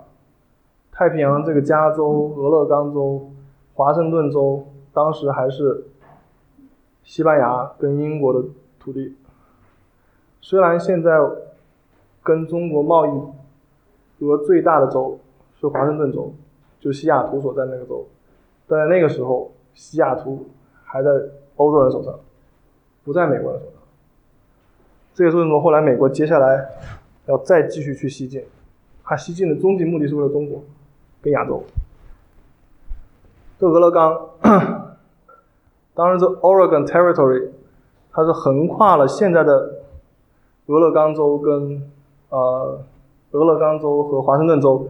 以及现在加拿大的这个 British Columbia 这个省，等于是这块地方。当时不是把这个德州给打下来了吗？然后北方就不开心了，说啊，你们南方又多这么大块地，我们北方也要，不然不公平。我们得必须奴隶州搞一个，我们自由州就得搞一个。你们南方多了一个奴奴隶州，我们北方就多个自由州。那自由州只能从这俄勒冈这边来了。然后俄勒冈这边来，当时他们是一八一八四四年的这个总统大选，当时有一个党的口号之一叫 “Fifty Four or Fight”。什么叫 “Fifty Four or Fight” 呢？就是说我当总统一定会跟英国人。把北美五十四度线以南地方全划归过来，不然我们就跟英国打。美国当时敢这么嚣张，他就他就赤裸裸的向当时的这个大英帝国发出了战争宣言，就说你要把这个地给我，不然我就打你。然后英国就跟他一分为二，在四十九度线这方一分为二，南边就是我们现在所熟知的这个华盛顿州跟俄勒冈州，北边就是现在的这个 British Columbia。但当时我们可以看出来。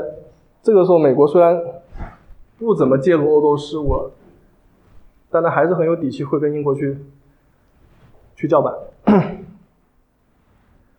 而他叫板的原因，并不是因为英国对美洲事务不感兴趣。当时这个是美墨战争，墨西哥是一八二一年独立的。当时一八二四年的时候，美国就向墨西哥提出，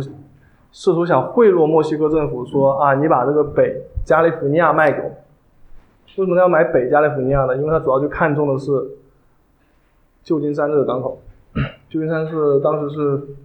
天然的深水港，我们也知道，就是后来我们很多华人去那边，所以那边叫旧叫旧金山，对吧？但墨西哥政府当时并不想卖，他不想卖，那是那怎么办呢？美国想另外一个办法，我借钱给你，因为墨西哥独独立以后就是经财政上很很混乱。然后他们这个政府虽然采取了跟美国一样什么制定宪法呀、总统制啊、什么国会啊什么之类的，但是他并没有，当然治理的很差，治理的很差呢，他们就不得不靠外援来维持自己的政府运作，就要找别的国家去借钱，而当时能借钱给墨西哥的就是美国，应该说美国更乐意去去借钱给墨西哥，然后这利滚利滚到了。四几年的时候，美国说你这个你的钱已经还不了，你卖地吧。然后墨西哥当时不肯卖，还挺有骨还挺有骨骨骨气的。然后美国采取了一个很 low 的办法，就说好你不肯卖。当时已经有很多美国的殖民者去了加州，虽然加州是墨西哥地方，他们算是美国殖民者移民到那边去了，就开始去搞叛乱。他们就拿了现在这个所谓的加州的州旗熊旗 bell flag，四处去搞搞叛乱。搞游击战，搞得这个加州地区鸡犬不宁的，然后突然，然后美国就在边境上，德州边境去挑衅墨西哥的军队，挑衅墨西哥军队，然后墨西哥就先打了美国，然后美国觉得啊，你居然敢动美国，我们就动你，然后就，而且当时这个舰队，你可以看，他当时是停留在这边，他是准备来打你了，其实是一个有预谋的战争。他停留这边的话，马上就直扑这个旧金山，把当时北加的这个墨西哥的海军给消灭了。所以当时美国打墨西哥，很多人是觉得是为了德州，其实他是为了加州，因为终极他是要为了一个太平洋的港口，能够极大的缩短他去亚洲的距离。德州当然好，不如加州，而且当时就是在美国动手之前。这个加州的这个墨西哥总督也曾经想叛国，但他叛国对象并不是要叛往美国，他想把加州判给英国。他曾经跟英国政府私下接接触，说啊，你继续让我当总督，我带领军队带领这个加州的整整块地盘投奔你。就美国知道这个消息以后，觉得啊，事已至此，不能再等了，所以美国就先动手，趁英国还没有答应的事儿。就先把这个墨西哥给打败了。所以就是美国的很多举动，并不是他自己单方面决定，受到很多国际事务、很多方利益纠葛，在某一个特定时间段、特定时间点做给做给做出来的。然后他有了这个加州以后，自然这个我们现在所熟知的美国大陆的这个版图基本上就完整了。除了阿拉斯加还没买下来以外，这美国本土的四十八个州都已经有了，然后美国就开始他们这个昭昭天命升级了，升级成了所谓的 frontier，他们开始有了所谓的远西的概念 far west，然后这个 far west 跟 far east 就碰到一起了，他们也开始向中国去扩张了。当时他们南京条约我们知道，后来天津条约美美国也有参与，是吧？美国开始介入中国事务了，而且美国介入中国事务，因为美国当时在中国看来是个比较友好的国家，而且比较公平的国家，不是那么强横霸道的欧洲列欧洲列列强，所以中国的第一任驻美大使还是个美国人蒲安成，对吧？而当时这个中美的望厦条约，其实中方给美国的条款比南京条约还更优厚，虽然美国一兵一卒都没有动，也是因为。代表美国签字的那个大使，他其实是林则徐的牙医，所以这边有很多很有趣的。但从加拿，但从旧金山直接到中国也很远，当时船没有那么厉害，得中间得有个地方加煤，所以美国就看上日本，就是所谓的黑船事件。就美国将军佩里两次跑到日本，在江户城外耀武扬威。他们当时七月四号为了纪纪念美国独立日，就在那边放炮，把日本人给吓坏了，然后就跟日本签订了这个城下之盟，是吧？强迫日本开去开国，是吧？所以我们也知道，后来日本就就是什么这个幕末的这个战争，是吧？然后就是明治维新，都是拜美国之所赐，所以日本也是把这一刻看作他们近代史的开端。就跟我们把鸦片战争视为近代史开端一样，而这个近代史开端干这种事儿，美国不光对日本干过，美国对朝鲜还干过。美国在一八五几年的时候，当时就在去日本之后，一八六一八六六年，当时这所谓的舍门将军号事件，舍门将军号是中方的翻译了，应该是朝鲜的翻译。舍门将军号就是 General Sherman，General Sherman 就是当时邦联邦军打南方的主将，他们的船是以他的名字命名的。他们的船呢从这个汉河逆流而上，他们想去挖亡灵，要挖朝鲜国王的亡灵，然后要强迫朝鲜去开国，要跟美国建立这个自由贸易体系。我们知道这个自由贸易体系是很很讽刺。但美国这次没有成功，为什么没成功呢？他他船开了个浅水区，船动不了了，然后被被朝鲜人给用一把火给烧掉了。然后后来过了两年，美美方不服气，又派军舰来，然后制造所谓江华岛事件，然后江华岛事件就成了这个朝鲜近代史的开端。但是美国这次又失败了，但这次失败呢，在军事上有个比较重要的意义。不知道你们大家有没有人玩过这个？荣誉勋章，Medal of Honor 这个游戏，第一批荣誉勋章的获奖者是参加了江华岛事件的美军的十五名阵亡将士。所以我们可以看到，美国跟朝鲜的纠葛并不是始于朝鲜战争，而是始于一百年前，再往年一百再往前一百年前的时间的样子。所以看到就是美国在。亚洲事务中是非常积、非常、非常的积极。现在东北亚的几个地区的主要国家，中国、日本、朝鲜，他们的近代史都跟美国有非常千丝万缕，甚至直接就是美国所造成的，开启他们近代史篇章的那个人、那个国、那个国家。他们在东美国在东北亚地区的影响力，可以说比当时其他欧洲列强加起来还要大。然后就是后来买这个阿拉斯加，阿拉斯加其实在美国当时抢下了这个俄勒冈州以后，俄罗斯就想卖，俄罗斯特别开始想卖给英国，英国不想要，英国觉得我已经有加拿大了，你这再给我一块冰天雪地方就没啥意思，然后想卖给美国，但美国当时。他是一八五九年跟美国提出这个事儿，我说我把这，他说我把这个阿拉斯加卖给你，好吧？然后美国后来打打内战了，我们也知道，就没工，没有没工夫也没钱去买阿拉斯加。等内战打完，一八六七年，俄罗斯又跟来卖，说跟阿拉斯加卖给你，好吧？然后他就美国就买下来了。买下来以后呢，当然那个时候他们说这个国务卿是有受贿的，是吧？不然。花这么大块、这么大一块、这么大价钱买一个鸟不拉撒屎的这个冰疙瘩地方，而当时俄罗斯也不知道这方有石油，是吧？不然他也不会那么贱卖。但俄罗斯卖了阿拉斯加以后呢，就发现地图上居然有人，居然有国家还真的愿意出钱去买这鸟不拉屎的地方。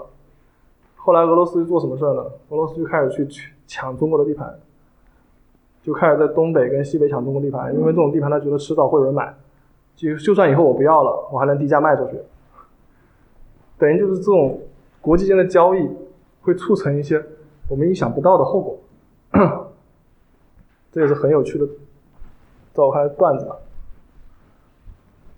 然后就颠覆夏威夷王国。夏威夷王国，它这个文明开化的国家，虽然它是阿拉斯，它是夏威夷的这个原住民搞的王国。他们当时接受了西方的文化，接受了西方的这个一些政府管理体系，甚至他们的国务卿还是美国人。他们很多重要岗位是欧洲来的这些，在他们看来国际友人。但这个当时他们这个美国籍的国务卿呢，他做了件事儿，他带着当时的美国海军上上将去他家里，他他家的位置给他海军上将一看，海军上将就回去报告说，我们要把他家给买下来。为什么把他家给买下来？因为他家就是现在的珍珠港。美方就在那次到他的家访中发现了这个岛的战略价值。它地处在太平洋的正中间，离哪个地方看起来都很远，但看起来都很近。然后当时美军美方就开始大力投资这个地方，建了很多什么种植园啊、什么生产蔗糖啊什么之类的。但美国人并不愿到这么远的地方来。去种植蔗糖的东西，那总得有人来来来做事儿吧。然后就开始他们从日本引进劳工，去做这些在美国黑人才去做的事儿。但他们一下引进了很多，日本劳工就很多了在那边，他人口数量上是超过了西方国家的。然后美国突然就很慌，因为日本之后崛起了，日本那时候刚刚打赢了甲午战争，成了这个也成了这个西方列强之一了。然后美国觉得啊，这个日本现在海军这么牛逼，然后。日方在夏威夷上又这么多人，那我们得先发制人，先把这个夏威夷政府给颠覆了，然后美军、美国人就把这夏威夷王国给颠覆，然后把这个地盘给占下来，纳入美国。什么？反正这也是美国经常干的事儿，在那个时候。哪怕你真的文明开化，哪怕你真的接受他们西方一套的这个。价值观、政府理念，他觉得在他战略利益有帮助的时候，他就会把你打下来。所以我们看出，这个时候，美国的孤立主义只是针对欧洲而言的孤立主义，他在亚洲、在太平洋，他是非常积极的扩张主义，他没有一刻是停停下来的。然后打下、颠覆了夏威夷没两天，他又跟西班牙又打起来了，美西战争。美西战争我们一般会侧重在这个。侧重在哪？侧重在古巴的那一块，因为我们最初在古巴那边打起来的。但其实还有另外一个战场，就亚，就是这个菲律宾的亚洲战场。我们看到美军当时出发地点很有趣，他从香港出发。所以美军他打美墨美西战争，并不是因为西班牙做了什么让他看起来不可理喻的事情，然后他突然要对西班牙动手，他也是有准备的，不然他不会把军舰放在离西班牙殖民地这么近的地方，对吧？你说你打古巴啊，古巴的确离你美国很近，你从哪派兵过来我都可以理解。你打菲律宾能在一个星期就从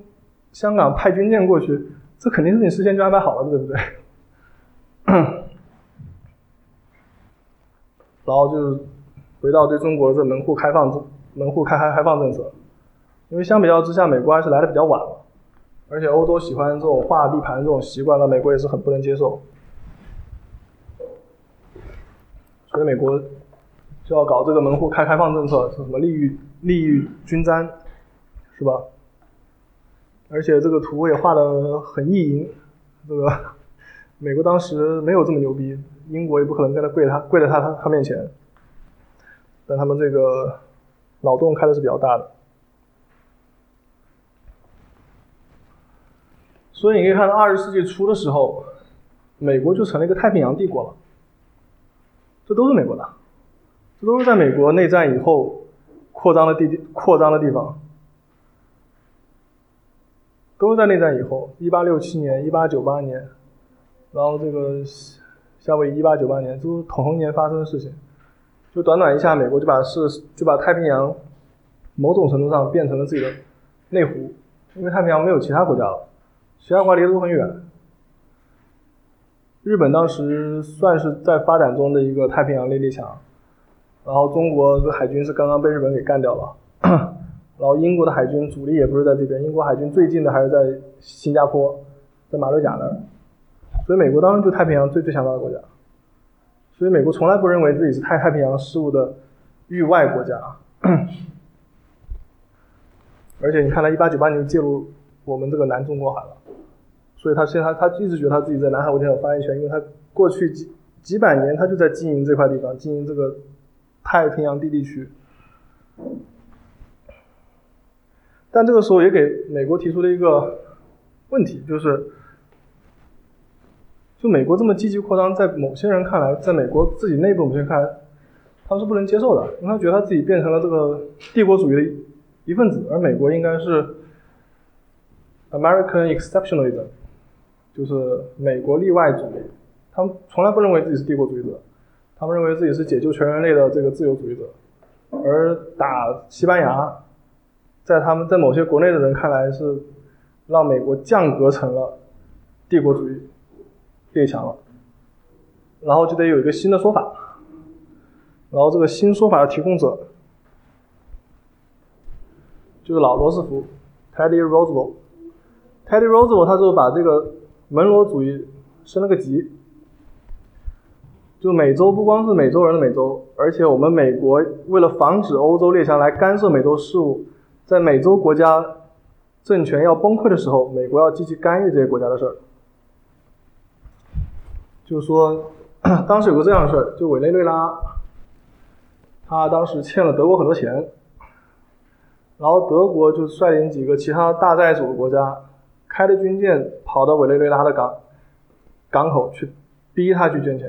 当时的欧洲列强就这么霸道，然后美国当时很生气啊，委内瑞拉是我小弟，你居然绕过我直接跟我小弟去谈判，还到我小小弟家上门去勒勒索，是吧？然后美国就介入这个事儿，强行调调停各个方，然后就成了他干的事儿第一步，然后接下来这个 Santo Domingo 就现在多米尼加共和国。也出现这样的事儿，然后这他就采取就更激进了，甚至没有等欧洲列强来，他直接派军队去把那个，呃多米尼加共和国的这个海海海关给控制了，因为他们当时主要的收入是来自于关税嘛，等于把这国家经济命脉给控制了。你欧洲列强想来，行啊，他们国家国库没钱了，你爱爱你爱爱怎么样怎么样，所以他这时候就是就变得更积极更主动了。然后还介入了很多他们那边的什么事务，颠覆了一些拉美地区的政的政啊一些独裁政权啊或者什么之类的。然后等他下来以后，就换了这个塔夫特。塔夫特他自己本身就是当时老罗斯福的战争部长，但他上台以后呢，他采取的是金元政策，他不他左边就是大棒。右边就是金元，然后他就是开始向什么拉美地区去借款，通过经济方式来控制那些国家的命脉，然后他也积极参与这个，呃，中国辛丑条约的赔款的这个六国贷款事务，是吧？然后也给这个袁世凯提供这个善后大赔款的这个，这个筹划这些资金来源，这都在他在任的时候干的事儿，等于就是。他们开始通过两种方式，我们现在比较熟知的方式，以我们一个更熟悉的美国的姿态，进入到这个世界事务中来。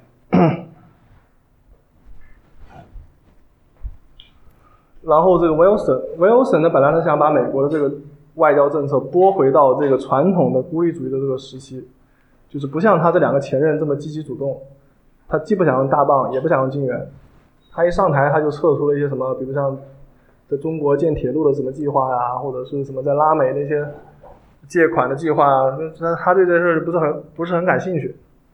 但他这个道德观很强的人，他最受不了的是独裁政权。所以他后来成了介入拉美地区事务最多的总统。他不想管，但他忍不住自己要去管，因为拉美地区我们知道，就是很多年来都是各种独裁啊，或者这种专政国家不停出现。然后他作为一个狂热的民民族主义斗士，然后就积极的介入拉美地区，甚至在什么洪都拉斯、委内瑞拉驻军驻扎十九年。然后像墨西墨西哥当时爆发革命，他也派兵去镇压革命，镇压那些墨西哥的这个独裁政权的那些军队。他就不能，他就他他他他他他跟他手下这么说：我们得教教墨西哥人如何选一个好人出来做总统。然后我们也知道他是带领美国进入一一战的人，所以他也虽然他是一个想回归美国传统孤立主义政策的。这么一个总统，但是国内外的外交局势，以及美国当时在国际地位中的上升，因为当时美国已经世界第一强了嘛，在工业上、经济上已经是第一强了，金融也是第一了，就决定了美国没有办法再从国际事务中抽身回来了，哪怕这个总统他有这个主观愿望，哪怕他觉得美国这么做是错的，但是种种事物会迫使他积极的介入进去。后来他介入一战，他也打得很好的理由啊。我们要为民主国家、民主世界创造个更安全的环境，所以我们要去打一战，所以要把德国人给干掉。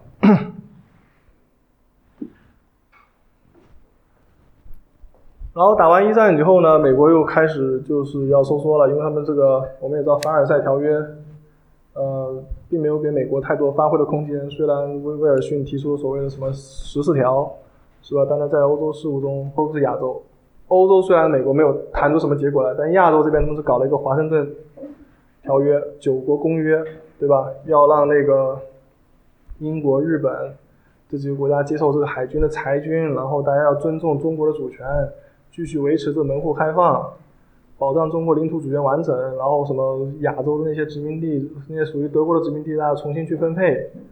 是吧？当时美国虽然在欧洲继续还是保持比较克制的态度，但是亚洲是个，它就亚洲地区。事物的话事人，扛把子，这是他现在他都不能否认的事情。而这个时候，美国就比较关注国内事务啦，是吧？大家就是搞搞经济啊，这个经济在二十年代是发展的很快的，直到二一九二九年就崩溃了。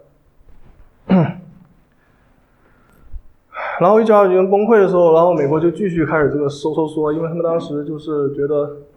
美国经济没搞好，主要是因为欧洲人跟我们抢抢抢抢市场。然后欧洲人对这个劳工压榨的更厉害，然后他们上台以后推行了一系列在我们现在看来很熟悉的政策，比如说高关税，我们突然一下在一年之内高税关税提高了，对欧洲产品关税提高百分之六十，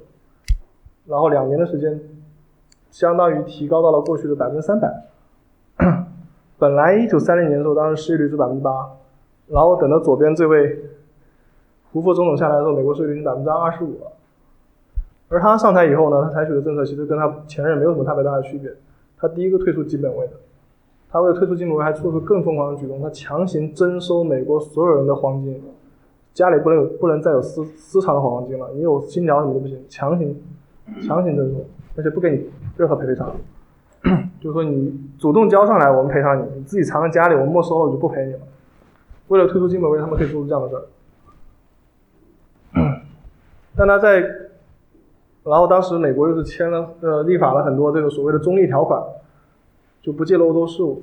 但你中立条款其实真正伤害的是那些美国本天然的盟友，法国啊、英国啊。而对于那些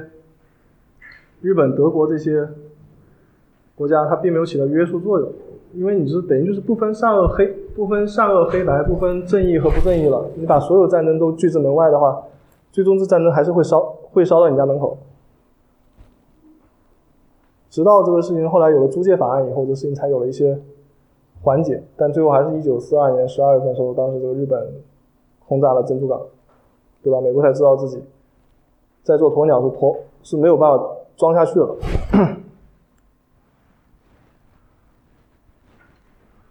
然后美国从二战开始就重重新进入这个外交上的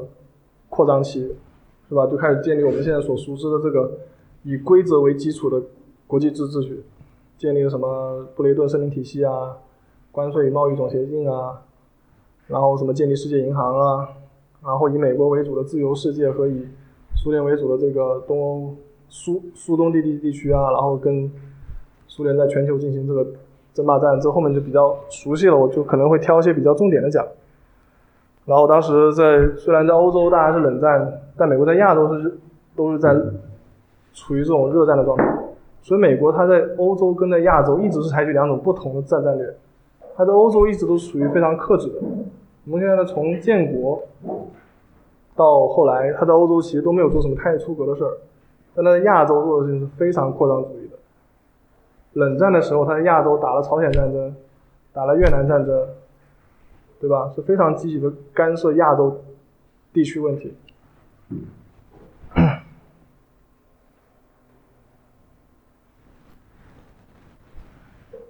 然后这三位总总总统，我们现在都总觉得这个共和党才是比较鹰派的，而在冷战时期，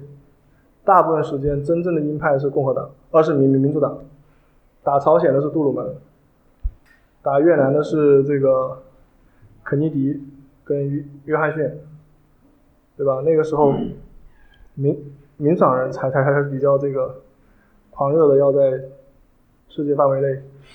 推行他们自己的政，推行他们自己的政策，然后防范其他国家。然后后来到尼克松，尼克松我们也知道，当时美国已经陷入这个越越越战泥潭很多年了，他要从那边撤出来。然后后来又是跟中国建中国，但他撤出来，有人说他是尼克松那个时候也是孤立主义，但他和之前的孤立主义不大一样，他更像是一个战略资源的再分配。就他虽然撤出了亚洲事务，但他当时结了一个很重要的盟友，他跟我们中国算是不正式的结盟了，中方等于成了他在远东制约俄罗斯的一个。重要的屏障，他等于把战线推到了中俄边境去了，等于就是他以更少的成本，对苏联实现了更深程度的围剿。而他当时他撤出了亚洲事务以后呢，也把整个亚洲的安全态势给改变了。比如像之前日本跟韩国，他们都是有几十万美国驻美国驻军的，尼克松上台以后，韩国的驻军减少百分之六十。日本的驻军也削减了一半，而之前，比如像澳大利亚，它是没有独立的防卫政策。等美国撤了以后，澳大利亚开始自己有自己的国国防政策了。他们出了第一部国防白皮书，就是七十年代美国撤了以后，他们才决定要开始关心自己的事儿了。所以，美国虽然走了，但是美国在当地的影响力还在，因为不管是日本、韩国还是澳大利亚，都是美国的盟友。所以，美国人虽然走了。但是，这些人、这些国家继续替代着美国，间接的帮助美国在那边施加了同样强度的影响力，所以这就是一个战略再平衡的问题。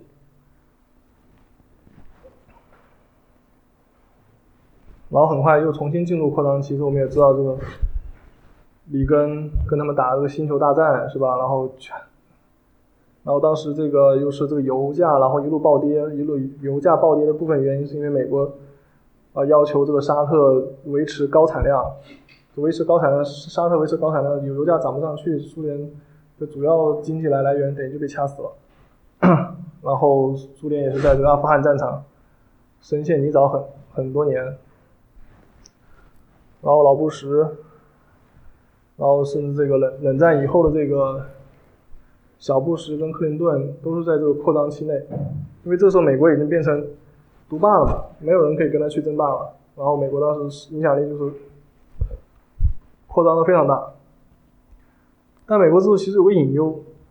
隐忧就是苏联倒太快了，美国没有一下子办法填补上苏联留留下了这个战略战略的空白。和这个很多地区的权力真空问题。所以这些像中东啊，或者像非洲地区，后来在苏联撤了以后，而其他国家没有顶上来的情况下，就处于失失控的情况，然后最后才有了九幺幺的事情。我们知道，像本拉登他最初发家是在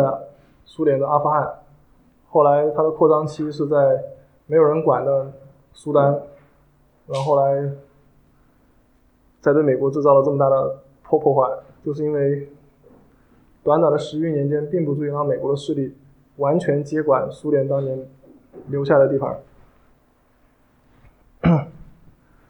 然后等奥巴马上台时，我们也知道这就是金融危机，然后又是什么，呃，在伊拉克战场跟阿富汗战场两个战场消耗美国几万亿美元的这个国力，所以美国也不得不重新进入这个战略调整期。但这并不是孤立主义，我现在也不认为川普做的是孤立主义，其实这都是战略资源再分配问题。因为就像我刚刚说的，二十世纪初的时候，美国就已经没有办法退回到孤立主义了。而现在美国这个军事基地在全国全世界这么多，他的盟友，就算你美国不发挥世界上的领导力，他的盟友没有其他人可以跟，他还是得跟着美国，哪怕美国不再喜欢他们了。嗯，差不多就这些，然后谢谢大家。啊，今天感谢刘博士给我们带来精彩的讲座。其实就是这样的，因为呃，关于美国呃所谓的孤立主义呃外交是否真的存在，对，或者说它只是一种一个策略啊策略，啊或者是一种美国利益至上的在某一些时期的一种表现。那么我们知道美国人看世界啊，包括他之前自己的三边之国啊，觉得这个是上帝给的应许之地等等等等，这世界的表率，可能对于外国人来说就很难理解，很难接受。对中国这样一个五千年文明的国家而言，恐怕更难接受呃美美国人这样一种对自我的期许啊，对自我期许。所以呃，刘刘博士今天给我们讲的这个很多，因为很多历史其实大家好像知道，好像知道，但是在中国的教材上呢，呃，这些历史这些故事跳着讲的，所以我们并不知道他们的关联，并不知道它到底是怎么回事。因此，我们对这些事情的背景，对他们之间关联的理解，啊，那么经常啊，经常是有问题的。那整个今天刘博士给我们梳理了一遍啊，当然因为如果要讲到今天呢，呃，可能有的时候也不大合适，嗯，啊，有的时候大大家自己去理解，靠大家自己去理解啊，大家要理解像这样一个讲座，讲这样一个问题，大家可能很想知道啊，今天会如果是今天讲的今天，但我个人觉得，从美国的历史啊外交历史，特别从美国人的角度。去讨论这个美国外交的历史，啊，很多逻辑啊，就大家可以可以理解，大家可以理解，啊，就好像呃去年年初的很多人觉得川普要收缩啊，要孤立主义，是吧？那就送大礼包来了，把他会让出空间，是这样吗？是这样吗？那现在大家真的应该仔细思考这样一个问题，也就是说，我们这些学历史的有一个基本原则。啊，不要总是站在自己的角度去考虑别人的问题，你要你要站在对方的角度啊，理解他是怎么想的。OK，那今天讲座的最后啊，可以大家可以提两，现在刘博士提两个问题。啊，你好。你在讲第，你在讲中提到，包括劳动战争时期，还是只有世纪后期，美国在亚洲地区、亚洲太平洋地区的一些战略动向，你都把它理解为是一种嗯临时性的、短期的一种战略政策的一种调整，嗯，或者说包括以多种主义也你也认为是一种战略资源的再分配。那么，您是否能理解今天特朗普的所作所为也是一种？民国的外交政策的一种表现，如果是这样的话，你如何看待现在一些说法，就是这是一种作为意识形态的民族主义的回潮？如何看待意识形态民族主义在这其中的地位？像我刚刚说，就是你看，我们从我是从欧洲和亚洲两方面来分析美国的外交政策。美国在欧洲事务上是相对克制的，但在亚洲事务上相对应该是非常扩张主义。它一路向西，终点就是亚，终点是亚是亚洲，是西太平洋。所以，川普他的那些政策在外人看来很奇怪，他为什么要呃对他的欧洲盟友这么这么 harsh，是吧？经常批评他欧洲盟友这个钱给的不够，批评这些北约盟国，是吧？没有干自己应该干的事儿，批评欧洲这个什么在非法移民在这个难民问题上是在自取灭亡。但其实他是一以贯之，美国政府在欧洲事务上就是这么克制，只是在川普身上表现的非常嘴脸显露无遗罢了。而美国在亚洲事务上也是一直以来都是非常激进，不管他是川普现在对朝鲜怎么样，还是之前奥巴马的这个亚太再再平衡，还是之前像我刚例子中提到的美国强迫日本开门、强迫朝鲜开门，还有在亚洲太太平洋战场的所所作所为。这是跟美国政府一直以来一以贯之。这两个虽然川普只表现的比较难看一点，但是这两个两个区域上的政策是非常连贯性的，跟他的前任并没有太大的不同，还是维持着欧洲克制、亚洲扩张的这个政策的主基呃政策的基调。至于你刚刚说的民族主义回潮，这的确是个问题。因为就是我们知道全球化就导致了就是贫富分化非常严重，这个问题不仅出现在美国，也出现在欧洲，也出现包括在我们中国在内的所有卷入全球化的国家。而美国这个重工业外包出去了以后，这些人失业了，而美国在过去的三四十年，还有经历这个所谓的新自由主义，新自由主义就属于小政府，政府不再管你们了。政府在福利事务上要改革，要缩减他们在公共事务上的这个投的投入，等于就说这一代失业以后，他们想在东山再起是非常困难的。过去如果你失业，你有失业金可以拿拿个半年，现在你失了业，失业金还是可以拿半年，但拿的钱少。然后过去你失业以后，你会有这个职业再培训，帮助你再重新去上岗，比如像。啊，北美自由贸易体系，如果他说你这个工业，你这个厂子，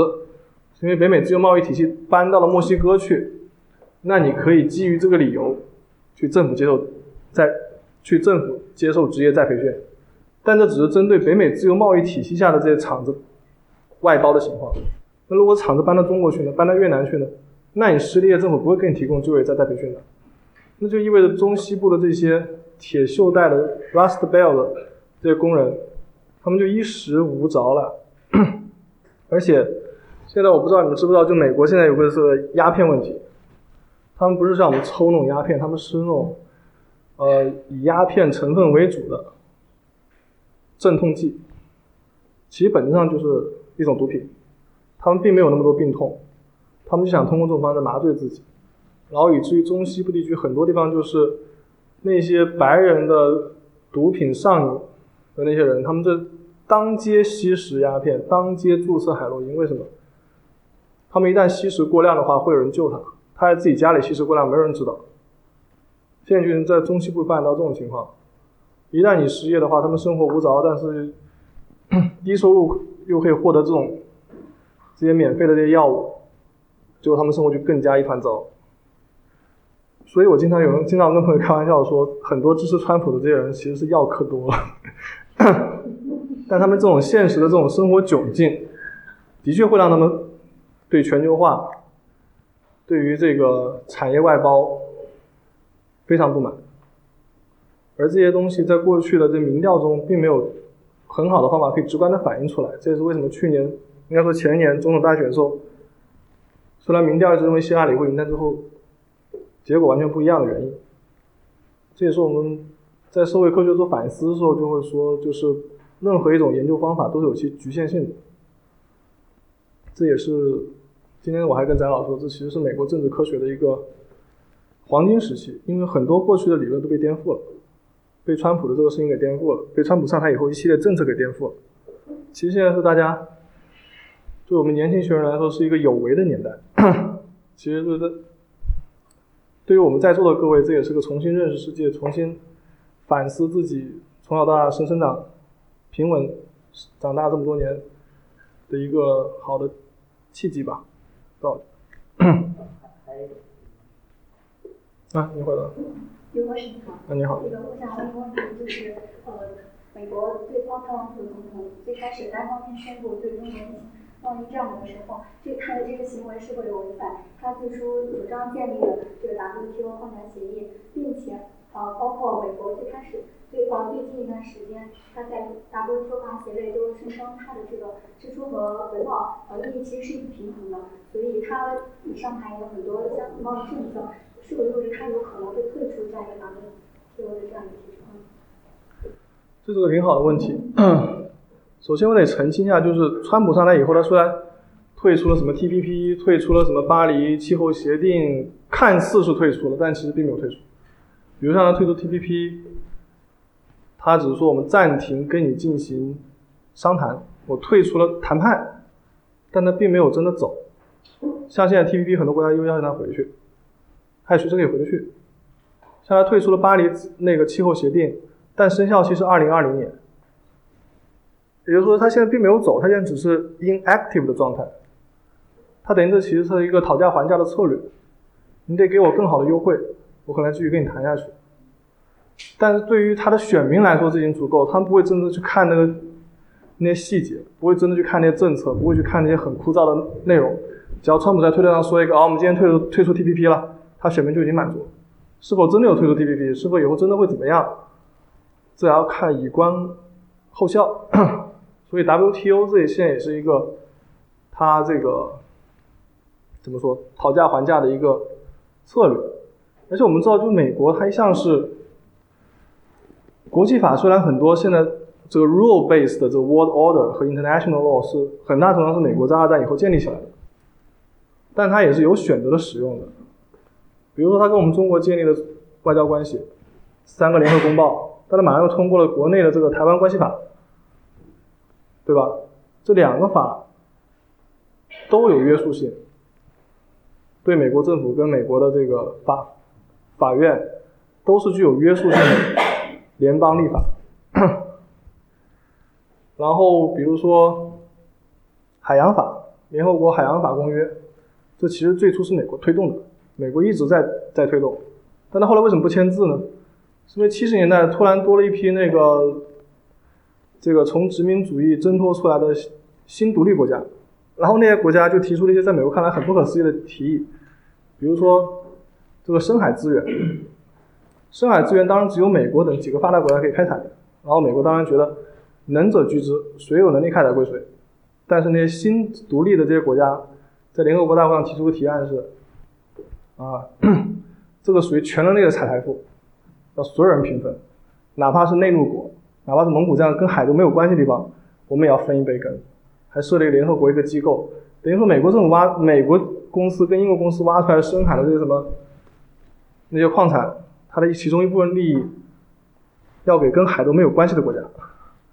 所以美国当时觉得很不开心啊，说后来索性就不签字了。他不仅不签字，然后他觉得我只要把这部分法律。变成了国际传统法 （international customary law），我把它作为传统法的一部分来遵守，它可以有选择性的、不同程度的啊，国际习惯法。OK，我不知道怎么翻译，国际习惯法。所以在国际事务上，在国际条约、国际准则上，美国的遵守程度一向是忽高忽低，看心情、看需要、看他们国家利益的。所以，就像你说的，这个三零一条款是美国国内法，理论上它是违反了 WTO 条款的，那又怎么样呢？没有人可以管得了它。国际事务上，大家主要是靠 peer pressure 来强迫其他国家遵守，但没有哪个国家可以对美国施加如此强大的 peer pressure。所以，国际事务上呢，既是有理想主义的一面，建立这种多边的体系来解决国际争端，但也有现实主义一面。就是谁拳头大，谁说了算。明白了，OK。好，那么今天讲座就到这里了。好，谢谢。感谢中国石头带来精彩的讲座。